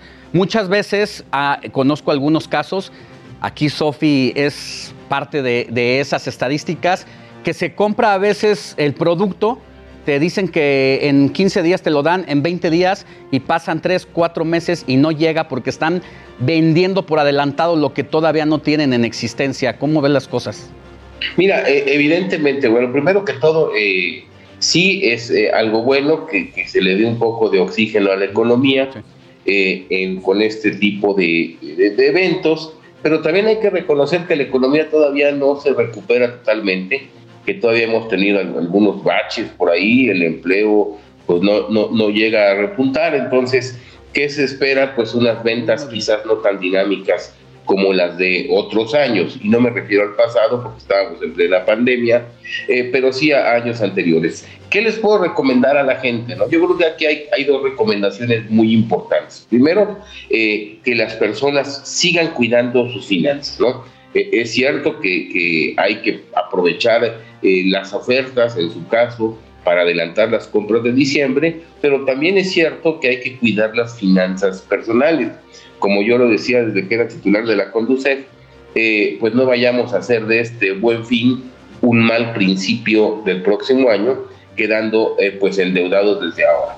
¿Cuáles son las recomendaciones? No endeudarnos eh, pues por un equivalente de más del 30% de nuestros ingresos disponibles, que no es lo mismo que de nuestros ingresos. Una persona puede tener ingresos muy elevados, pero a lo mejor todo lo tiene comprometido. Otra persona puede tener ingresos menos elevados, pero a lo mejor su disponible, es decir, su gasto que no está comprometido, pues es, es de un porcentaje mayor. Entonces, tener mucho cuidado con eso. Tener cuidado, por ejemplo, en este buen fin se dan mucho las compras a meses sin intereses. Muchas veces es mejor la oferta eh, eh, pagando de contado, digamos, eh, que aprovechar los meses sin intereses. ¿Por qué? Porque hay que recordar que los meses sin intereses, si nosotros no cubrimos algún mes de estos meses sin intereses, pues inmediatamente nos empieza a generar intereses eh, como un cargo normal de cualquier tarjeta de crédito. Otra cosa, recordar que el pago mínimo eh, que tengamos que hacer de nuestra tarjeta es adicional a los meses sin intereses que vayamos eh, comprando. Entonces, por un lado, cuidar nuestras finanzas y por el otro, reiterarles todas las medidas de seguridad con el manejo de nuestra información, con el manejo de nuestros NIPS. Si vamos a hacer operaciones eh, por eh, comercio electrónico, pues hacerlas desde nuestra computadora personal y no desde un lugar público, no dar nuestras eh, pues datos a ningún ninguna persona. tener los números de donde podemos reportar algún extravío de nuestra tarjeta de crédito o débito estos días y eh, efectivamente guardar todos los vouchers. Y finalmente, María de Constancio, eh, Di, Constanzo, que estamos hablando, quien fue titular también de la Conducef, eh, en estos eh, momentos del buen fin, a veces los costos también son muy engañosos, ¿no? pareciera que los suben, los reetiquetan y supuestamente los, los bajan. Esas cosas también hay que advertirle a la gente que nos escucha y nos ve, porque justo es donde se cometen varios errores o cometemos varios errores a la hora de ir a comprar algún insumo y creemos que está más barato cuando lo único que hicieron fue pues reajustar el costo, ¿no? E, evidentemente tiene mucha razón. Tengo entendido que Profeco, por ejemplo, está tratando, o ya desde hace unos días, publicó algunos, algunas listas con los precios, eh, digamos, antes de esta fecha, pues para que la gente pueda comparar y vea si realmente se están eh, llevando a cabo este tipo de ofertas. Y otra cosa también que se me pasaba es si vamos a, entrar a estas promociones de meses sin intereses, que sean productos eh, cuyo consumo eh, pues sea a lo largo del tiempo y no que en tres meses o al mes pues ya me haya terminado estos productos. ¿Y a qué voy? No es eficiente, no es eficaz, por ejemplo, comprar eh, o pagar la cuenta del súper a tres meses eh, sin intereses. Me, parece que este tipo de, ofertas, en estas sí no debemos de caer, eh, más bien si vamos a hacer alguna operación a meses sin intereses, bueno, pues que sea algún bien más durable como una computadora, un refrigerador, muebles en sí. Pero como estos días pues ponen casi todo a meses sin intereses, pues hay personas eh, que hasta el súper lo pagan y hay que recordar que todo lo que firmemos, pues finalmente es algo que vamos a tener que pagar en el corto, mediano o, largo plazo, ¿no? Hay muchas personas que llegan a este nuevo fin todavía con deudas del fin eh, o del buen fin anterior. Así es, querido Mario, pues muchas gracias. Las ofertas siempre van a estar ahí tentadoras, pero hay que tener, hay que autogobernarse en esos asuntos. Y si te parece, sigamos hablando de estos temas que le interesan tanto a la audiencia del informativo fin de semana, que son las finanzas personales. Con mucho gusto, Alex, y pues muy buen sábado a ti, a Sofía y a todo tu auditorio. Buen sábado, hasta pronto. Mire, vámonos a otros temas, porque el desabasto de medicamentos oncológicos afecta toda a toda la población. Hoy solo el 25% de estos fármacos ha llegado a los pacientes con cáncer, lamentablemente. Aquí le presentamos todos los detalles. Para Sergio, el desabasto de medicamentos es el cáncer que todos los días avanza y se apodera de miles de pacientes y de México. Vive en Oaxaca y en tres años se han quedado sin opciones para las quimioterapias. Yo no soy nada pesimista, pero sí es catastrófica. Estamos atravesando una situación muy, muy, muy, muy difícil el hospital de la niñez oaxaqueña no tiene dinero para comprar. El 15 de octubre, el titular de Salud para el Bienestar, Juan Antonio Ferrer, reconoció que al 30 de septiembre se entregaron casi 783 mil piezas de medicamentos oncológicos. Esta cantidad apenas representa el 25% del total de la demanda del año. Quiero aclarar que para el abasto anual, el INSABI entregó a las 32 entidades federativas recursos líquidos para que compraran ellos los medicamentos. Con esto estaríamos estimando en más de un 50% el abasto anual en las 32 entidades federativas. Según la Secretaría de Salud, la falta de medicamentos se debe a la reducción de disponibilidad en medicinas, al cierre de fronteras y la disminución y suspensión de vuelos derivados de la pandemia. En enero de 2020, la dependencia había identificado 28 claves de fármacos en potencial desabasto. Un año y 10 meses después, padres y madres de niños con cáncer reportan que 16 claves continúan en desabasto, principalmente en el Estado de México, Guerrero y Veracruz. Pues no es solamente para los niños, que es el 10% de la población con cáncer.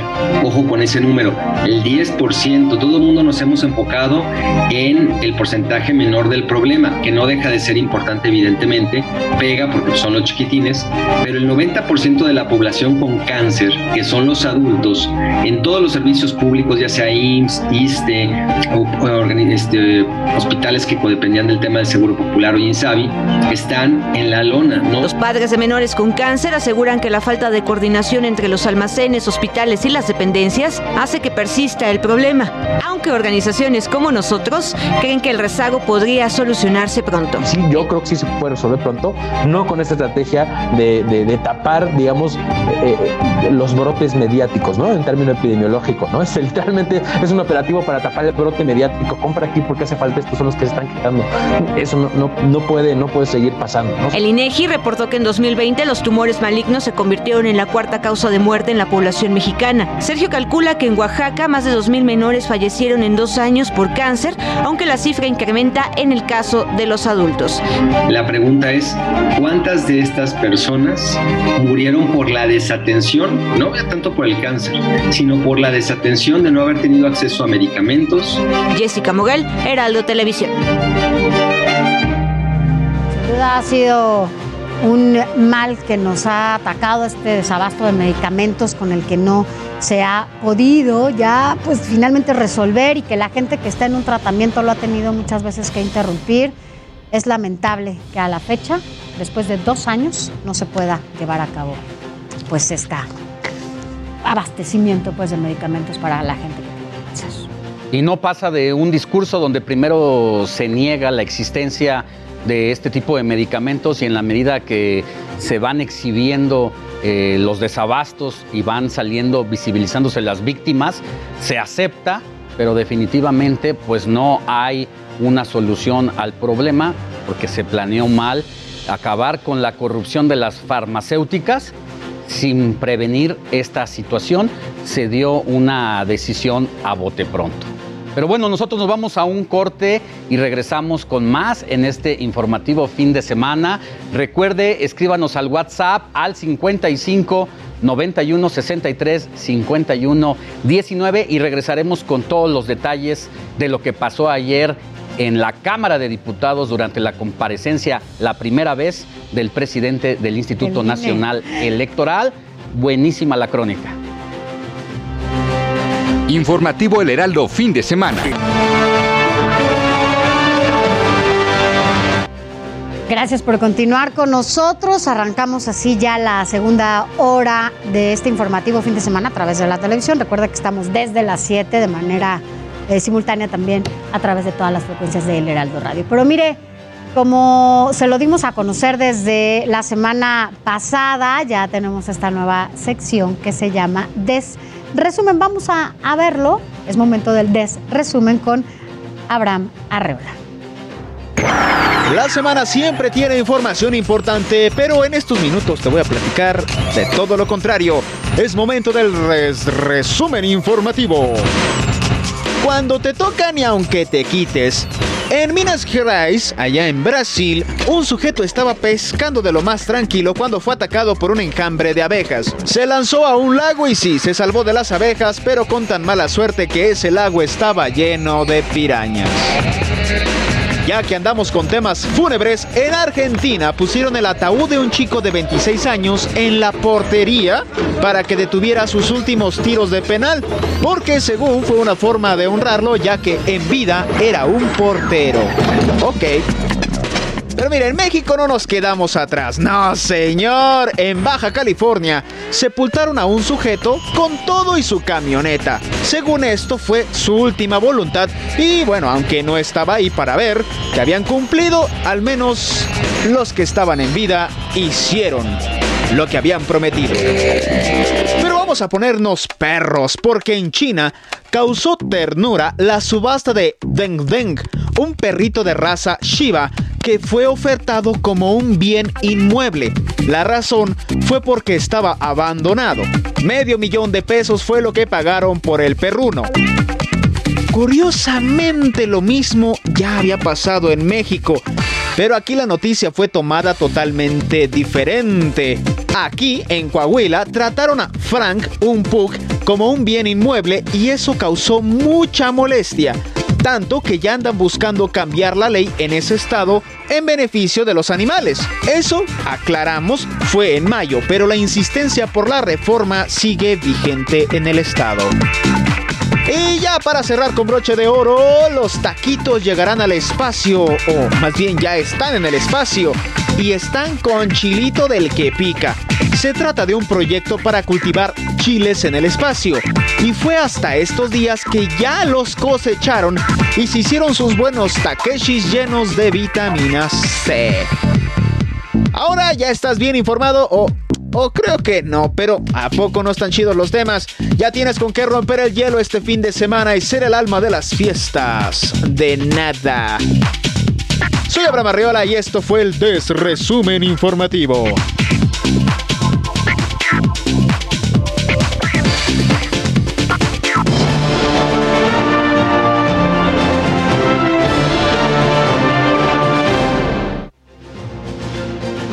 Son las 9 de la mañana con 3 minutos y nos da gusto saludar aquí en el estudio a Javier Orozco que nos platicará sobre la relación del paquete económico 2022, pero visto con el tema de las telecomunicaciones, quien es un especialista en esos asuntos. Querido Javier, muy buenos días, es un gusto tenerte aquí con nosotros en el informativo fin de semana. Buenos días. Primeramente un agradecimiento a Grupo Heraldo Media, así para poder participar en este espacio denominado Antena, en su noticiario del fin de semana, con Sofía García y con Alejandro Sánchez. Y en el propósito de este espacio es básicamente con compartir con las audiencias los temas relevantes de la semana que están a discusión en los sectores de la radio y la televisión, así como en las telecomunicaciones, con la finalidad de que sea un espacio de orientación para las audiencias. Hoy abordaré un tema que se vincula con la relación del sector de las telecomunicaciones con el dominado paquete económico 2022, el cual es muy familiar para todos nosotros cuando escuchamos hablar sobre los impuestos, si van a subir o qué podemos deducir o qué no podemos deducir. Pero la materia de las telecomunicaciones no está exenta precisamente de este paquete de legislaciones en materia fiscal. Hoy en día, este, por ejemplo, tenemos que está aprobada la parte de los ingresos, ley del impuesto sobre la renta, el IVA, y en particular hoy veremos lo relativo a la ley del, del federal de derechos respecto al cobro del uso por la, el uso y explotación del espectro radioeléctrico, que como bien sabrán, pues, es un bien de la nación que solo se otorga mediante concesiones otorgadas por el Estado. Si uno se percata al analizar esta Ley Federal de Derechos ya aprobada por ambas cámaras, existen dos aspectos que debemos de tomar en cuenta. El primero es el relativo a que existe una violación a los derechos de los humanos, de los usuarios, de los servicios de telecomunicaciones y por otra parte una invasión de facultades de parte del Congreso en lo relativo a lo que corresponde al Instituto Federal de Telecomunicaciones. Estamos hablando de lo más reciente aprobado por esta legislatura. De lo aprobado hace apenas unos días. Ahorita van a pasar a la parte correspondiente al, presupuesto de egresos. Sí. Entonces, además faltaría, vamos, la parte de la publicación de este paquete, de la parte de ingresos. Entonces, debemos tener presente, en primer lugar, que en México es un país en comparación con los países de la OCDE, en la cual somos parte, donde el uso del espectro radioeléctrico es de los más caros. Si a eso le sumamos, por ejemplo, hoy en día, estamos en un proceso de recuperación derivado de la pandemia, en el cual las empresas naturalmente necesitan incentivos, si no los tienen, también dejan de invertir. Y en el ámbito de las telecomunicaciones, pues naturalmente eso tiene una repercusión porque nos vamos rezagando. Pero, ¿cuál es el, el punto en este caso más importante, digamos, para la audiencia?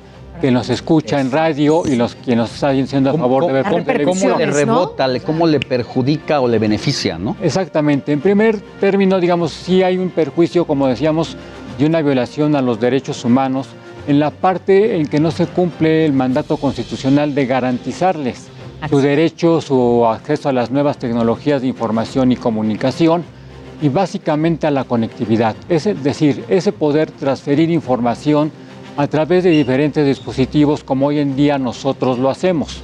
Es decir, ya sea en un teléfono, una computadora, en una tablet, para hacer más fácil nuestra vida diaria. Porque ahora hay que recordarlo, nada más, perdón, que es importantísimo, ¿no?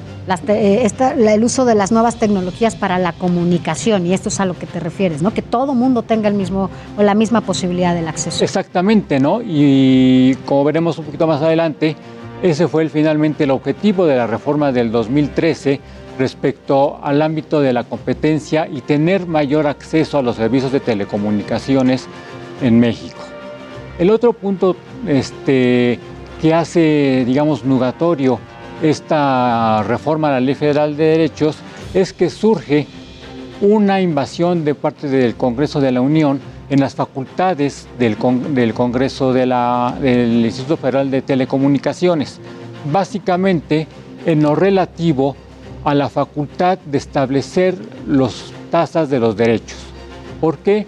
Porque el artículo 28 constitucional le da la facultad precisamente al denominado IFT por sus siglas, la facultad de poder en un momento determinado fijar cuáles son el uso, el aprovechamiento, la regulación del espectro radioeléctrico, mediante el cual se van a poder garantizar precisamente ese derecho de acceso a las tecnologías de la información y de las telecomunicaciones como a la banda ancha y el Internet de los usuarios. me, gustaría hacer aquí un paréntesis para tener un poco el contexto. En esta, eh, esto que se aprueba en el Congreso recientemente, ¿lo hace solamente el partido en el poder Morena y sus aliados? ¿Y la oposición no le entra a ese asunto o lo hacen todos los partidos? Como muy bien lo has señalado en tu primera hipótesis, este paquete económico de la parte de ingresos que son las leyes de ingresos, de, eh, impuestos de la renta y el IVA, fue aprobado por los, el partido en el gobernante, así como también por su bloque opositor, como por el PT, como por el Partido Verde que nos lo apoyaron, con el voto en contra de los partidos de oposición, PAN, PRI, este, PRD y Movimiento Ciudadano. Pero es precisamente el punto de discusión de esta semana que el Instituto Federal de Telecomunicaciones puede presentar alguna acción legal ante la Suprema Corte al ver afectadas sus atribuciones y que va a haber una afectación precisamente en los derechos de los usuarios, porque al elevar tanto los costos, además de ir en contra de, de su facultad y del propósito de la Constitución de una mayor competencia y de tener un fácil acceso con precios más accesibles a los usuarios, al contrario, van a ser más caros los, los precios. Entonces, esto ha venido a distorsionar, a distorsionar perdón, la reforma constitucional de 2013. Yo creo que la, es una reforma de las de aquella época que es importante. Básicamente lo que necesitamos es reencauzar y que se haga la interpretación correctamente. Yo creo que todo lo que tiene que ver con telecomunicaciones nos interesa a todas, porque nos involucra realmente, utilizamos cualquiera, la más pequeña, pero siempre utilizamos algo de estas nuevas tecnologías de las telecomunicaciones justamente para estar ¿no? enterados de lo que pasa en, en todo, no, no solamente en nuestro entorno más cercano, sino en todo el mundo. ¿no? Pero Javier, tú nos vas a hablar de esto hay que decirlo, cada ocho días vamos a estar aquí contigo. Muchas gracias. En esta nueva sección en donde nos vas a hablar y a desmenuzar de todo lo que tenga que ver con las telecomunicaciones. Gracias, Javier, por hablar. Gracias, Sofía. Alejandro, muchas gracias. Gracias, gracias. Gracias. Y bueno, precisamente hablando de asuntos legislativos, mire, el día de ayer, entre insultos y desplantes, así se dio la comparecencia del consejero presidente del INE, Lorenzo Córdoba, y aquí están los detalles en esta crónica.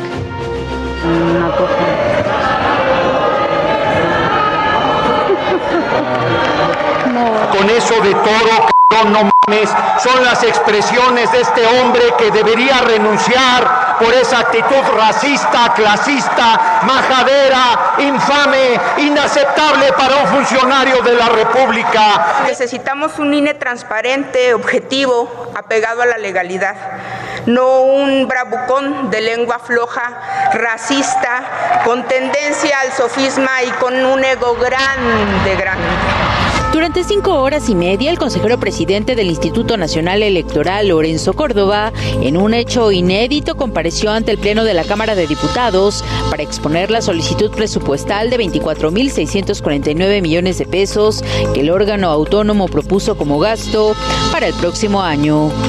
El INE es muy celoso de su autonomía constitucional, la cual ejercemos en cada decisión que tomamos, pero también asumimos que somos una institución del Estado mexicano y sabemos colaborar con otras incluso las del gobierno, para generar bienes públicos en beneficio de la ciudadanía. Lorenzo Córdoba escuchó descalificaciones, denostaciones, insultos y desplantes del bloque López Obradorista. ¿Cómo está? ¿Cómo está? ¿No saludan tampoco usted? ¿Mandé? ¿No saluda? No me toques. No te crees igualado pero respondió golpe a golpe a cada uno de ellos con contundencia, ironía y hasta con un abrazo. Aquí se ha invocado a mi padre y termino invocando a mi padre. Hace siete años, lamentablemente, mi padre falleció y eh, entiendo que hay aquí muchos que tal vez conciencias eh, o recurriendo a recursos ocultistas han hablado con él. Yo no. Si lo hacen, salúdenlo y díganle que los tiempos que corren hacen mucha falta gentes de izquierda formadas como él. La tan mencionada reforma político-electoral que se promueve desde Palacio Nacional también se puso sobre la mesa, así como los sueldos de los consejeros electorales. Si hay o no reforma y cuáles son los términos de esa reforma, eso lo van a decidir ustedes. Ese es su mandato constitucional y somos respetuosos con ello. Los derechos laborales son una gran conquista de la Revolución Mexicana, son una gran conquista de la, de la, de la izquierda en nuestro país y por lo tanto hay ahí un tema de constitucionalidad, de conflicto de constitucionalidad. El asunto está en la Corte. ¿Qué va a hacer el INE? Lo que diga la Corte. Igual que espero lo va a hacer la Cámara de los Diputados, porque todos los poderes estamos sometidos a ese control de constitucionalidad. A pesar del respaldo de las bancadas de oposición, el consejero presidente no necesitó ayuda y en su oportunidad exhibió a Morena y su promesa incumplida de campaña de donar el 50% de sus prerrogativas, primero en 2017 a los damnificados del terremoto, donde no hubo un solo peso de apoyo, y en 2021 para la compra de vacunas, donde solo donaron el 6%. Por cierto, Morena este año recibió entre financiamiento de campaña y de eh, ordinario 2.244 millones. Concluya, consejero presidente. Con gusto, con los cuales se devolvieron 150. Miren, se robaron mil millones de pesos. Esa es la respuesta que está dando Lorenzo Córdoba. Prometieron el 50% de 2.250 millones de pesos. El 50% son 1.125 millones de pesos. Bandidos, rateros, sinvergüenzas. Y de esos 1.125 millones de pesos, solo regresaron 150 mentirosos, no robar, no mentir y no traicionar al pueblo. Traidores, mentirosos y rateros. Mil millones de pesos en vacunas que le deben a los mexicanos. Mil millones de pesos, igual que lo hicieron en el sismo con un fideicomiso en el que también estuvo Barlet. Se han cansado de mentir se han cansado de traicionar al pueblo y se han cansado de robar. Para Heraldo Televisión, Elia Castillo.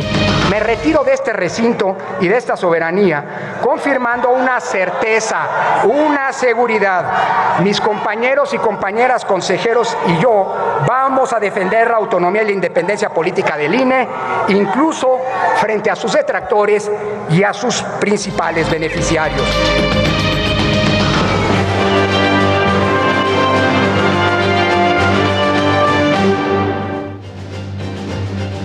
Ya son las 9 de la mañana con 16 minutos. Así a detalle escuchábamos esta crónica de lo que pasó ayer en la Cámara de Diputados, Sofi, que nos tocó ser testigos de esta histórica comparecencia, porque es la primera vez que el titular, en este caso del Instituto Nacional eh, Electoral, acude a una comparecencia, fue llamado a cuentas con la intención de revisar el tema del presupuesto pero poco a poco la sesión y la comparecencia se fue desviando a otros temas más políticos y jiribillosos. Y para hablar más sobre esta polémica, mi querida Sofi, quien nos acompaña aquí eh, en los micrófonos del informativo fin de semana y las cámaras, el diputado federal eh, del PAN eh, de Puebla, Humberto Aguilar, a quien le tocó dar el posicionamiento de su partido diputado en un evento histórico ¿Cómo vio las cosas? Buenos días. ¿Qué tal Alejandro? Qué gusto saludarte. Muy buenos días. Buenos días, Sofi. Gusto en saludarlos en sábado, un sábado frío. Pues bueno, se calentaron un poquito las cosas porque me parece que hay legisladores que no entienden cuál es su función legislativa y que se deben de conducir con respeto hacia nuestros invitados. Una, la diputada del PRD se los dijo muy claramente, oigan, ustedes ofenden cuando invitan a alguien a su casa, pues es lo que estaban haciendo el día de ayer, ¿no? Vulgar, eh, bravucón, lengua floja, no me toques igualado, me parece que no son expresiones de un legislador federal y sobre todo en una relación entre instituciones del Estado mexicano. Yo lo dije muy claramente en mi intervención, nosotros estamos para defender a la institución, y a nosotros no nos preocupa si el presidente se apellida Woldenberg, Valdés Urita, Ugalde o Córdoba Vianelo. Nosotros eh, celebramos la autonomía constitucional del instituto y por supuesto ese diálogo y colaboración entre las instituciones del Estado, Alejandro. yo creo que es importante también un poco que la gente que nos escucha y nos ve sepa por qué la importancia de instituciones como justamente el INE, por qué ¿Por qué se está eh, defendiendo a la institución, al Instituto Nacional Electoral, eh, sobre todo en estos momentos? ¿Qué es lo que está pasando, diputado? Bueno, hay que recordarle al auditorio que por allá del 88, antes del, antes del 89, 90, quien controlaba las elecciones era precisamente el gobierno mexicano. Y el último que lo controló como tal fue un personaje de una eh, cuestionada actitud y actividad política como Manuel Bartlett. Eh, la exigencia por precisamente eh, la exigencia de la izquierda por lo que se llamó el fraude de 1988 dio lugar a que se creara un instituto federal electoral con una visión que tendía a que los ciudadanos fueran los que organizaran las elecciones. Y esto se logró a tal grado que ya van tres alternancias democráticas con la organización de este instituto electoral, con la propia generación de la confianza ciudadana y por supuesto que con la participación por excelencia en las decisiones, que es el voto popular. Sin embargo, hay una visión que yo llamo peligrosa, rudimentaria y trasnochada de la política, de la historia del mundo, en donde el apetito parece destructor y hay un sistemático desprecio por la ley y por las instituciones, a tal grado que el propio presidente de la República ha dicho que sería bueno regresarle las facultades a gobernación para que organizara eh, las elecciones. Esto sería dar un salto hacia atrás de más de 30 años en lo que se ha eh, nutrido la democracia, en lo que se ha generado confianza precisamente por parte de los ciudadanos. Una confianza tal que incluso hay estudios de medición anteriores a la elección del 6 de junio de este año que ubicaban con mayor eh, índice de confianza al Instituto Nacional Electoral que al propio presidente de la República. Entonces, ante este embate, ante este ataque a la institución, los que creemos en la democracia, los que creemos en las libertades ciudadanas, en el Estado de Derecho, en la división de poderes y en la independencia de los entes autónomos, pues estamos precisamente apoyando esta eh, posibilidad de blindar a estos órganos constitucionales autónomos como es el INE de futuros ataques, este, mi querida Sofía. Justo diputado, eh, pues a- hasta el año 88 las elecciones se organizaban desde el poder en turno. Pocas posibilidades tenía aquel personaje que no fuera parte de las filas del partido en el poder. Y hoy, con todas las eh, cosas que haya que hacer perfectible la ley y fortalecer al instituto, pues siempre van a estar ahí. Para eso están ustedes los legisladores. Pero no se puede borrar de un plumazo estos 30 años de historia, de empuje que ha costado muchas vidas. Ayer el PRD decía incluso que en su militancia les había costado 400 muertes llegar hasta aquí, como para que viniera alguien y por mandato prácticamente único se diera este salto al pasado que tú mencionas. Sí, aquel, hay que recordar que aquel era un México de grandes polarizaciones que no tenía una institución que garantizara que el voto que depositábamos iba a ser el voto que iba a gobernar, ¿no? Era un México de controles sobre los medios de comunicación, un México de un partido hegemónico, pues que había gobernado las últimas décadas, ¿no? Y en este, en este México del pasado, hay 30 años de construcción de una institución como el Instituto Federal Electoral que les pese y les duela, ha dado resultados y ha utilizado datos duros y ha generado productos que hoy por hoy ya son parte de nuestra vida diaria. Nuestra cre- credencial para votar con fotografía.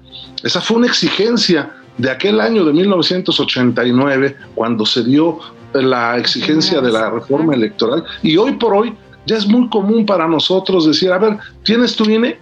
Y ya sabemos de qué estamos hablando, no necesitamos decir, oye, ¿tienes tu credencial para votar con fotografía? ¿Tienes tu INE? Ya sabemos Sí, de ya lo que sabemos a lo que se refiere. Diputado, y rápidamente nada más, eh, en lo que sigue, bueno, pues viene el presupuesto para el próximo año, para el INE, y justo uno de los, eh, pues tiene que llevar a cabo esta revocación de mandato, ¿no? Que además ya, ya está ahí, en caso de que se junten las firmas, por supuesto, para que se lleve a cabo. Hablarle un poco a la gente de que esta revocación de mandato significa, esta consulta que quieren hacer, es como si se llevara a cabo una elección presidencial por todo lo que se tiene que hacer. Por eso el, pre- el, el presupuesto y la importancia del presupuesto que pide el INE, ¿no? Efectivamente, eso eh, cuesta mucho dinero y sobre todo, hay que decirlo, la decisión del tribunal de que se pudieran captar las firmas en físico, en, un- en una hoja de papel, obliga a capturar toda la información para poder hacerla compulsa con el padrón que es un medio digital. Claro. Y esto cuesta no solamente dinero, sino cuesta mucho tiempo. Ya vamos a Es- estar al pendiente de, de, pues, de ese trabajo la próxima semana, diputado. Así es, ya estamos prácticamente listos. ¿eh? Así es. Gracias, diputado, que tengas buen día. Al contrario, Alejandro, muchas gracias. Saludos, Sofi. Buen día para Gracias, todos. diputado. Vamos a una pausa y volvemos con más información. Vamos a tener la entrevista del otro lado de Morena aquí en el estudio.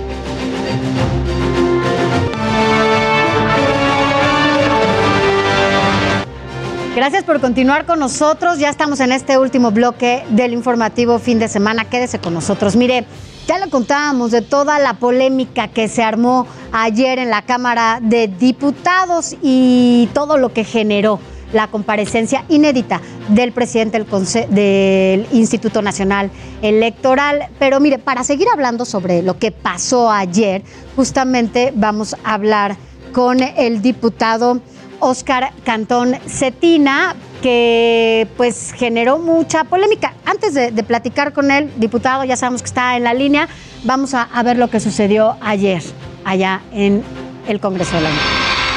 ¿Mandé?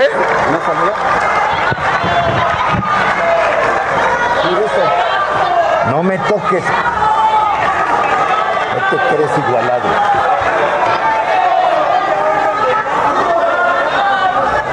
Para quienes nos escuchan en radio, bueno, pues estaba ahí el presidente eh, consejero del INE, Lorenzo Córdoba, quien iba a saludar al diputado Oscar Cantón Centina y bueno, pues le pidió que no, no lo tocara. Diputado, gracias por estar con nosotros esta mañana. Eh, dicen que un saludo no se le niega a nadie. ¿Usted estaba enojado, diputado?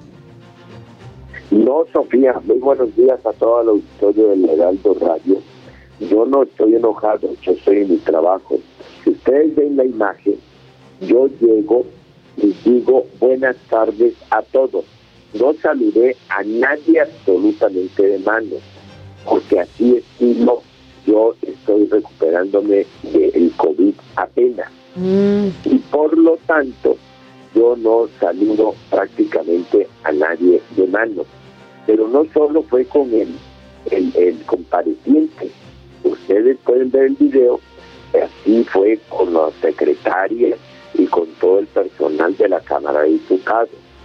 Cuando yo estoy viendo mis papeles, viendo hacia lo que voy a leer, el, el presidente del Consejo de eh, eh, General del INE es el que me toca por la espalda.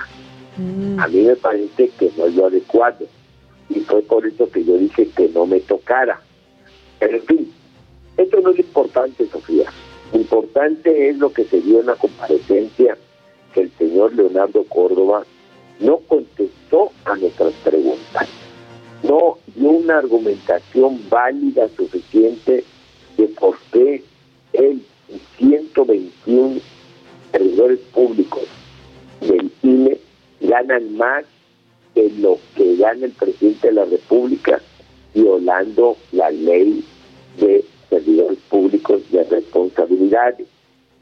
Él no contestó las comisiones, las desviaciones, las corrupciones, pues, y todas las agresiones a la ley que ha tenido el INE durante estos últimos meses. Una de las peores fue haber quitado dos candidaturas a gobernador por parte de Morena con, un argumento baladí, pequeño, en el sentido de que había habido una violación por 16 mil pesos en cuestiones referentes al Facebook. Quitar una gubernatura, una candidatura, eh, por esa cantidad, a mí que me perdonen, me parece un exceso. Afortunadamente el pueblo ha respondido y tanto Michoacán como Guerrero, que fueron las candidaturas que, que quitó el INE y que no se hizo campaña prácticamente, fueron arrasadas por Morena. Ya. Esto yo dije que eh, el, el- el consejero presidente, eh, Lorenzo Córdoba, es un farsante, puesto que no es demócrata, no está ayudando a construir la democracia, sino que está actuando con parcialidad. Eso no tiene nada de malo, no tiene nada ofensivo. Eso es parte de un debate parlamentario. Si el señor llega a rendir un informe y no contesta, nosotros los legisladores tenemos, porque la Constitución así lo acredita, poder expresar nuestras ideas. Y fue lo que yo hice como diputado federal de Tabasco, orgullosamente de Morena y absolutamente simpatizante de la Cuarta Transformación en cabeza de Manuel López Obrador. Diputado, usted ha sido legislador también, eh, senador, diputado por el PRI, y mejor que nadie usted sabe que eh, pese a lo que se decía de estos tiempos oscuros que vivimos en el Priato, se podía discutir, se podía negociar. Ahora vemos una bancada irritada, enojada, que presta oídos sordos a cualquier asunto, no quiere cambiar una coma. Y no solamente eso, agresivos con quienes van al Parlamento. Ayer usted también decía eh, que era un farsante lleno de calificativos a Lorenzo Córdoba y que incluso le preguntaba que de dónde le había nacido lo obsesivo y lo enfermizo. ¿No será que estamos perdiendo este, este tema del diálogo porque queremos instituciones a modo como se dictan desde más arriba? No, Alejandro, precisamente yo describí hace rato por qué le llamé farsante. Y yo digo que orgullosamente milité en el PRI cuando el PRI no había sido desviado ni envilecido por sus dirigentes, por sus gobernantes y por sus candidatos. Yo renuncié en el PRI desde el 2006 y renuncié porque verdaderamente ya era insoportable que se desviara hacia la derecha el PRI. El PRI del 2006, cuando yo renuncio, no es el mismo del PRI de 1975 cuando yo ingreso al PRI. No es el mismo. ¿eh? Entonces, esta falta que dice Alejandro, que podría llamarse de falta de diálogo, no, no, no, no, no, no. El diálogo parlamentario existe. Lo que no podemos permitir es que llegue un señor con una soberbia, una arrogancia, como es la de Lorenzo Córdoba, a regañar al Poder Legislativo. Ahí están las versiones, ahí están varios diputados, no yo, que lo dijeron. Ahí está el llamamiento dos veces del presidente de la Cámara de Diputados, el diputado Sergio Gutiérrez, donde le llama la atención a Lorenzo Córdoba para que cuide sus expresiones y no ofenda a los legisladores. Diputado. Allí está Alejandro. Por lo tanto, hay un clima diferente de la política, sí. Hay un clima de definición política, sí. Y nosotros estamos diciendo desde Morena que tenemos que renovar instituciones y por eso vamos. Justo por eso. Una electoral y un juicio político.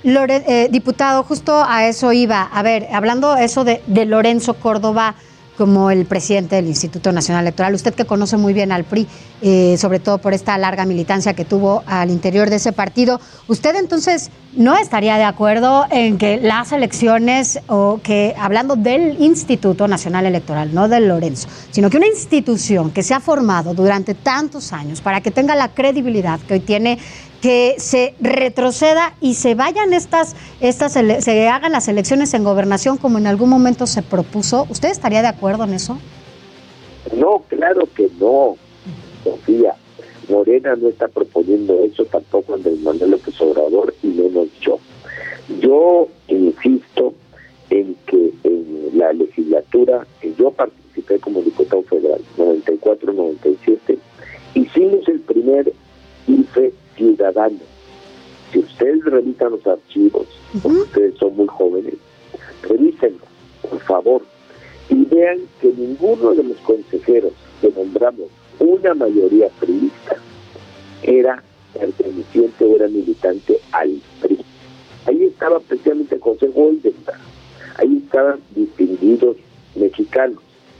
Y eso propició que creciera y se desarrollara el IFE. También ayudó a una transición en el 2000 y en el 2000 pierde la presidencia de la República el partido PRI al que yo pertenecía. No, yo no quiero ningún retroceso. Lo que deseo es que en una reforma electoral se puntualice claramente hasta dónde son las facultades de los consejeros electorales y de los miembros del tribunal.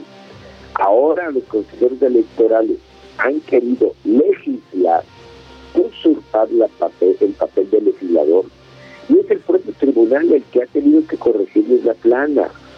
Lo que necesitamos entonces es que haya esa imparcialidad, que sí la hubo cuando se creó el IFE, pero que ahora lamentablemente llegó a una distribución de cuotas entre partidos políticos y ahí está la consecuencia. Bien.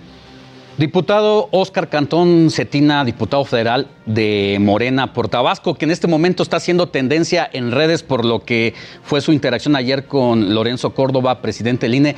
Muchas gracias por haber estado con nosotros y ojalá que con esta fuerza con la que pidieron la comparecencia de Lorenzo Córdoba y ya que se estrenan precisamente estos eh, diálogos en el Congreso de la Unión con representantes autónomos, ojalá así también llamen a comparecer a la titular de la Comisión Nacional de Derechos Humanos, que brilla por su ausencia. Que tenga buen día.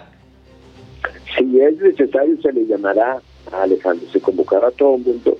Y también debo recordar que ya estuvieron por allí varios funcionarios, como el secretario de Salud, el doctor Jorge Alcocer, que ustedes vieron cómo fue tratado, que hasta una lápida le pusieron. Eso es un atentado a la dignidad. Sin embargo, no se hizo ningún escándalo de eso. Y lo hicieron los del PAN. También todas las ofensas a los directores de Petróleos Mexicanos y, al director de la Comisión Federal de Electricidad. Tampoco se hizo ningún escándalo de eso y fueron los panistas. pero entendemos nuestro papel en el México contemporáneo, los de Morena. Por eso vamos adelante con la cuarta transformación y siempre estaremos dispuestos a dialogar, porque esta es la esencia del Parlamento. Muchas gracias por la invitación. Muy buenos días. Gracias a usted. Buen día. Hasta pronto. Gracias. buen día. Mire, pues vámonos a otros temas, Alex. Ya, ya hablamos de toda esta polémica del show que les gusta. Ya, ya platicaremos. Ya en tus redes sociales, por cierto, quien no ha visto el, el video de No Me Toques, porque así se le quedó, lo pueden ver en el, en el Twitter de Alex Sánchez ahí. Se generó una tendencia importante. Mire, vámonos no solamente a temas, sino a paisajes muchísimo más amables, porque siempre, por alguna razón, este, nos presumes y nos haces ver estas, estos este, paisajes maravillosos siempre del Caribe, porque entiendo, Luis Ramírez, que ahora, para variar, estás en un paraíso del Caribe. ¿Cómo estás? Muy buenos Querida días. Querida Sofi, Alex, muchas gracias. Pues realmente no es presumir, sino mostrar lo bello que es nuestro México. Y afortunadamente y por trabajo, pues aquí eh, con estas vistas que eh, a mis espaldas, pues bueno, denotan un mar extraordinario, como todos los mares de cualquiera, eh, cualquiera de los mares que tenemos en nuestro México. Gracias, Sofi, Alex. Bueno, hoy les quiero comentar con emoción que justo eh, hace unos días, hace el jueves 4 de noviembre, lanzamos un nuevo producto que se llama We Storage, las mini bodegas. Y es que quiero comentarles acerca de estas mini bodegas. Ustedes las han escuchado, ustedes han visto o han utilizado una mini bodega. Es que hoy se requieren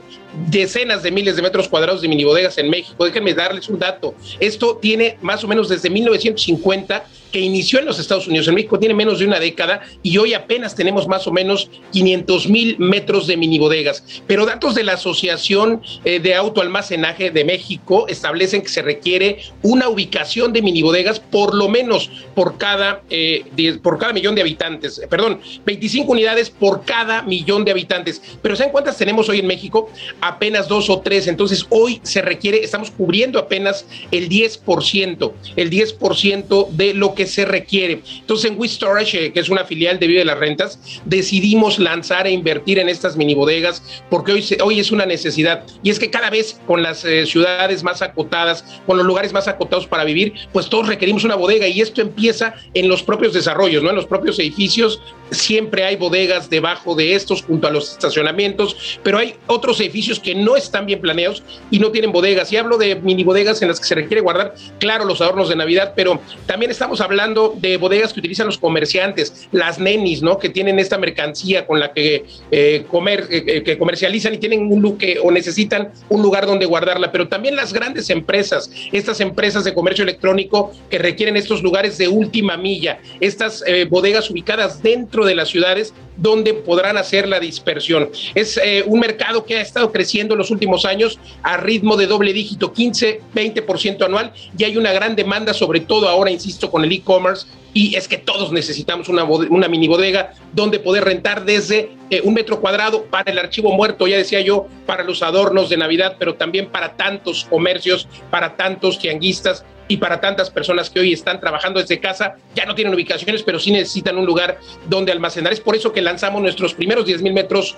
cuadrados en Mérida, en Yucatán, y, tenemos eh, dentro del primer semestre de 2022 planeado aperturar 50 mil metros más en diferentes ciudades. Por eso invitar, Sofía, Alex, a la audiencia a que entren a nuestra página y a que escuchen hoy aquí a través de El Heraldo Radio, eh, mi programa Mundo Inmobiliario que se transmite hoy sábado 4 de la tarde, el programa de Vive de las Rentas, y por supuesto los jueves 10 de la noche que cumplimos, por cierto, este año, eh, este noviembre, cinco años al aire en Mundo Inmobiliario, Alex Sofi, y pues para estar en el tema de las mini pueden invertir desde 10 metros cuadrados, porque puedes comprar tu mini bodega desde 10 metros cuadrados por 300 mil pesos y recibir rentabilidades promedio del 10% anual. Entonces es un negocio extraordinario para quien quiere invertir y quien se quiere unir a nuestra empresa We Storage. Hoy eh, los invito a que me sigan en todos lados como Luis Ramírez Mundo Inmobiliario. Con gusto les damos más información, pero además les regalo un libro que se llama ¿Dónde y cómo invertir durante y después de la pandemia? Me encuentran en todos lados como Luis Ramírez Mundo Inmobiliario, Facebook, Instagram y demás.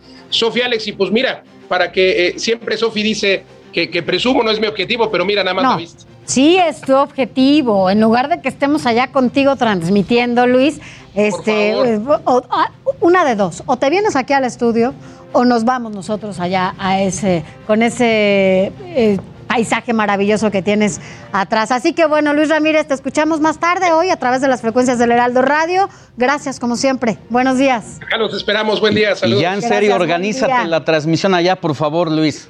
Dentro, dentro de ocho días aquí los espero. Gracias. Conste. Buen día. Saludos. Bueno, pues así las cosas. Vámonos al Caribe a transmitir. Vamos, vamos a ir. Pero mientras, mientras tomamos un avión para ir al Caribe, aquí tenemos al querido Adrián Caloca. Vamos con él, que nos tiene lo mejor de los deportes. Adelante, mi querido Adrián.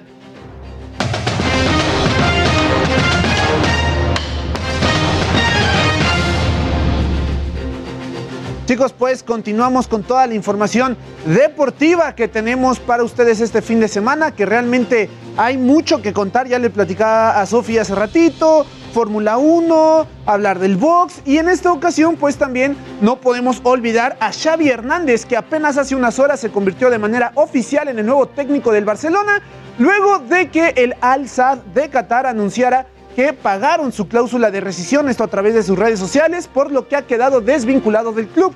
Xavi llegó al equipo hace cinco años, primero como jugador y luego en el 2018 como entrenador, a falta de confirmación del conjunto Blaugrana, que bueno, esto prácticamente ya se ha dado como un hecho. Eh, regresa al conjunto Blaugrana tras seis años y medio. Con ello, Xavi se une a Pep Guardiola, a Tito a, este a, este mm, ay se me fue su nombre muchachos pero bueno a Pep Guardiola muchachos a Pep Guardiola como uno de los más recientes técnicos que eh, dirigió al equipo y, también en su etapa Johan Cruyff como olvidarlo un histórico también jugó con la camiseta catalana. Pero bueno hablando también de fútbol pues hay que recordar que este fin de semana se disputa la última jornada del torneo Apertura 2021, la 18 con dos encuentros que vimos el día de ayer, la victoria del Puebla y de Chivas por la mínima, lo cual a Guadalajara esto es oxígeno puro, pues realmente los mete al repechaje. Recordar que ahora pues está esta faceta del repechaje en donde del número 1 al 4 califican de manera directa y del 5 al 12 juegan un solo partido de repechaje para entrar a la liguilla. Para el día de hoy tenemos indudablemente como uno de los encuentros más destacados en la cancha del Estadio Azteca, el América contra Monterrey. Podría ¿Quién va a ser ganar ahí, por ejemplo? La verdad, no lo sé porque Ay, venimos no muy mermados, seguro. pero nadie nos quita la cima. No importa. Exacto. No impo- nadie, pasa nada. Nadie nos va a quitar la cima. Nadie nos quita la cima, muchachos. Y mañana, después de lo que es el Gran Premio, para no juntar eh, pues eventos, por supuesto, en la cancha de Ciudad Universitaria, tú dirás, Sofi, si vamos o no, a las 5 de la tarde, Pumas contra Cruz Azul. 5 de la tarde, Pumas se ¿Por qué a las juega la vida. Por lo del Gran Premio, Ah, es como ya. para no... Pues se, ju- se juega la vida, pero dependerá de los De los resultados de otros. porque perdió 3-0 con Santos en la semana en CU. Me, dicen así de otros, porque como No, ahorita el América, como ahorita el América va muy bien y no le importaría perder, pues ya por eso me lo dicen, pero déjenlo. Pumas, por favor, escríbanme para que no me sienta Para que esté más parejo estos este dos. asunto. Exactamente. Sí, sí, sí. Pero bueno, de cualquier forma, la verdad es que eh, va a ser un duelo bastante llamativo y sobre todo, pues que cierra la fase regular de este torneo Apertura 2021. Y pues vamos a ver, ya estaremos comentando. Mañana vamos a estar platicando de la clasificación que se lleva hoy, nada más para recordarles, en punto de las 2 de la tarde. Mañana el Gran Premio es a la 1, entonces para que estén atentos y no se lo pierdan. Muy bien, mi querido Adrián, pues no nos vamos a perder ninguna de estas jornadas deportivas. Porque son determinantes tanto en el box con el Canelo, Checo Pérez en las eh, Fórmula Gran Premio. competencias de automóviles y lo- el fútbol, los resultados, la Pumas, combinación. Pues vamos América. a ver las chivas, que aquí ahora andan muy calladitas en el estudio. ¿Quién sabe por qué? ¿Quién es Vamos Chiva aquí? ¿Nada más uno o dos o tres o cuántos? Ah, ¿no? ¿Dos? Dos, bueno, hay dos, Bueno. sí, dos, dos, dos, dos. Y puro americanista. Bueno, pues mañana nos sola. escuchamos en radio, mi querido Mañana. Adrián, para que nos des el relato de cómo le fue a esos pumas y las garritas. Le van a de servir de, mañana, algo. sí, a Checo también. Oye, pero además te voy a decir una cosa. Aquí Sánchez anda muy calladito desde hace tres semanas.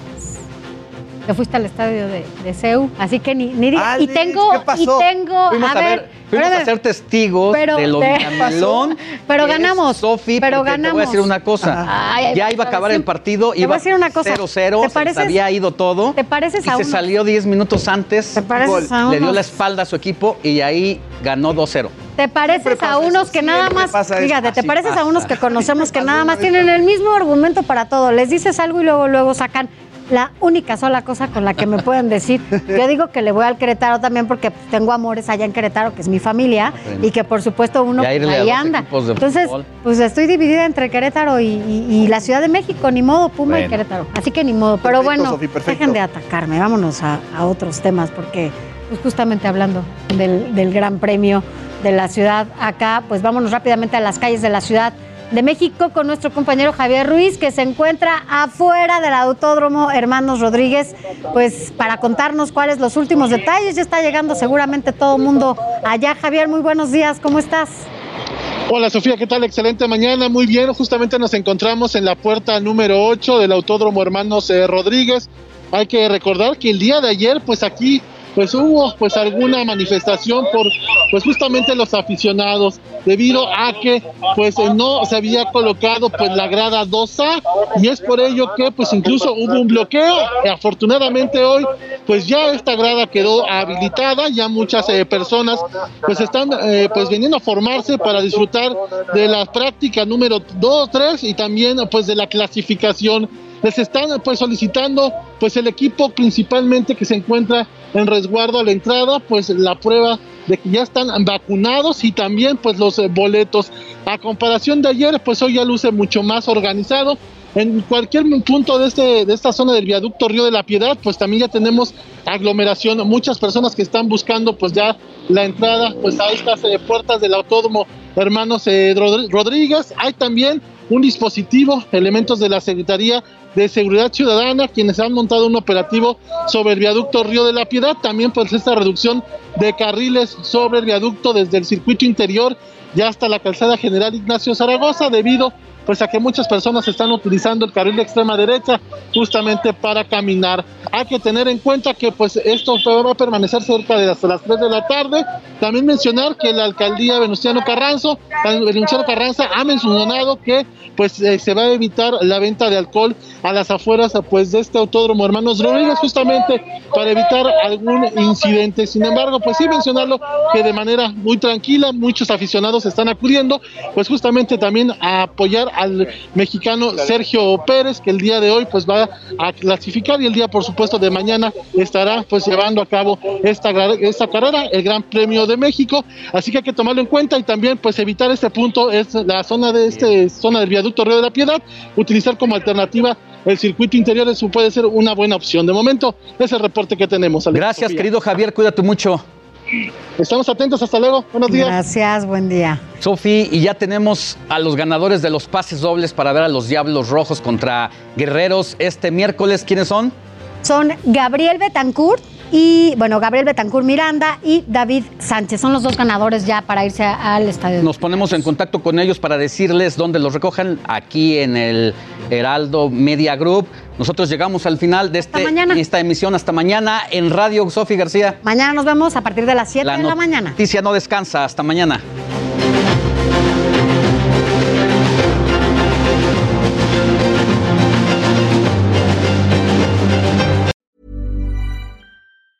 Tired of ads barging into your favorite news podcasts? Good news. Ad-free listening is available on Amazon Music for all the music plus top podcasts included with your Prime membership. Stay up to date on everything newsworthy by downloading the Amazon Music app for free or go to amazon.com slash news ad free. That's amazon.com slash news ad free to catch up on the latest episodes without the ads.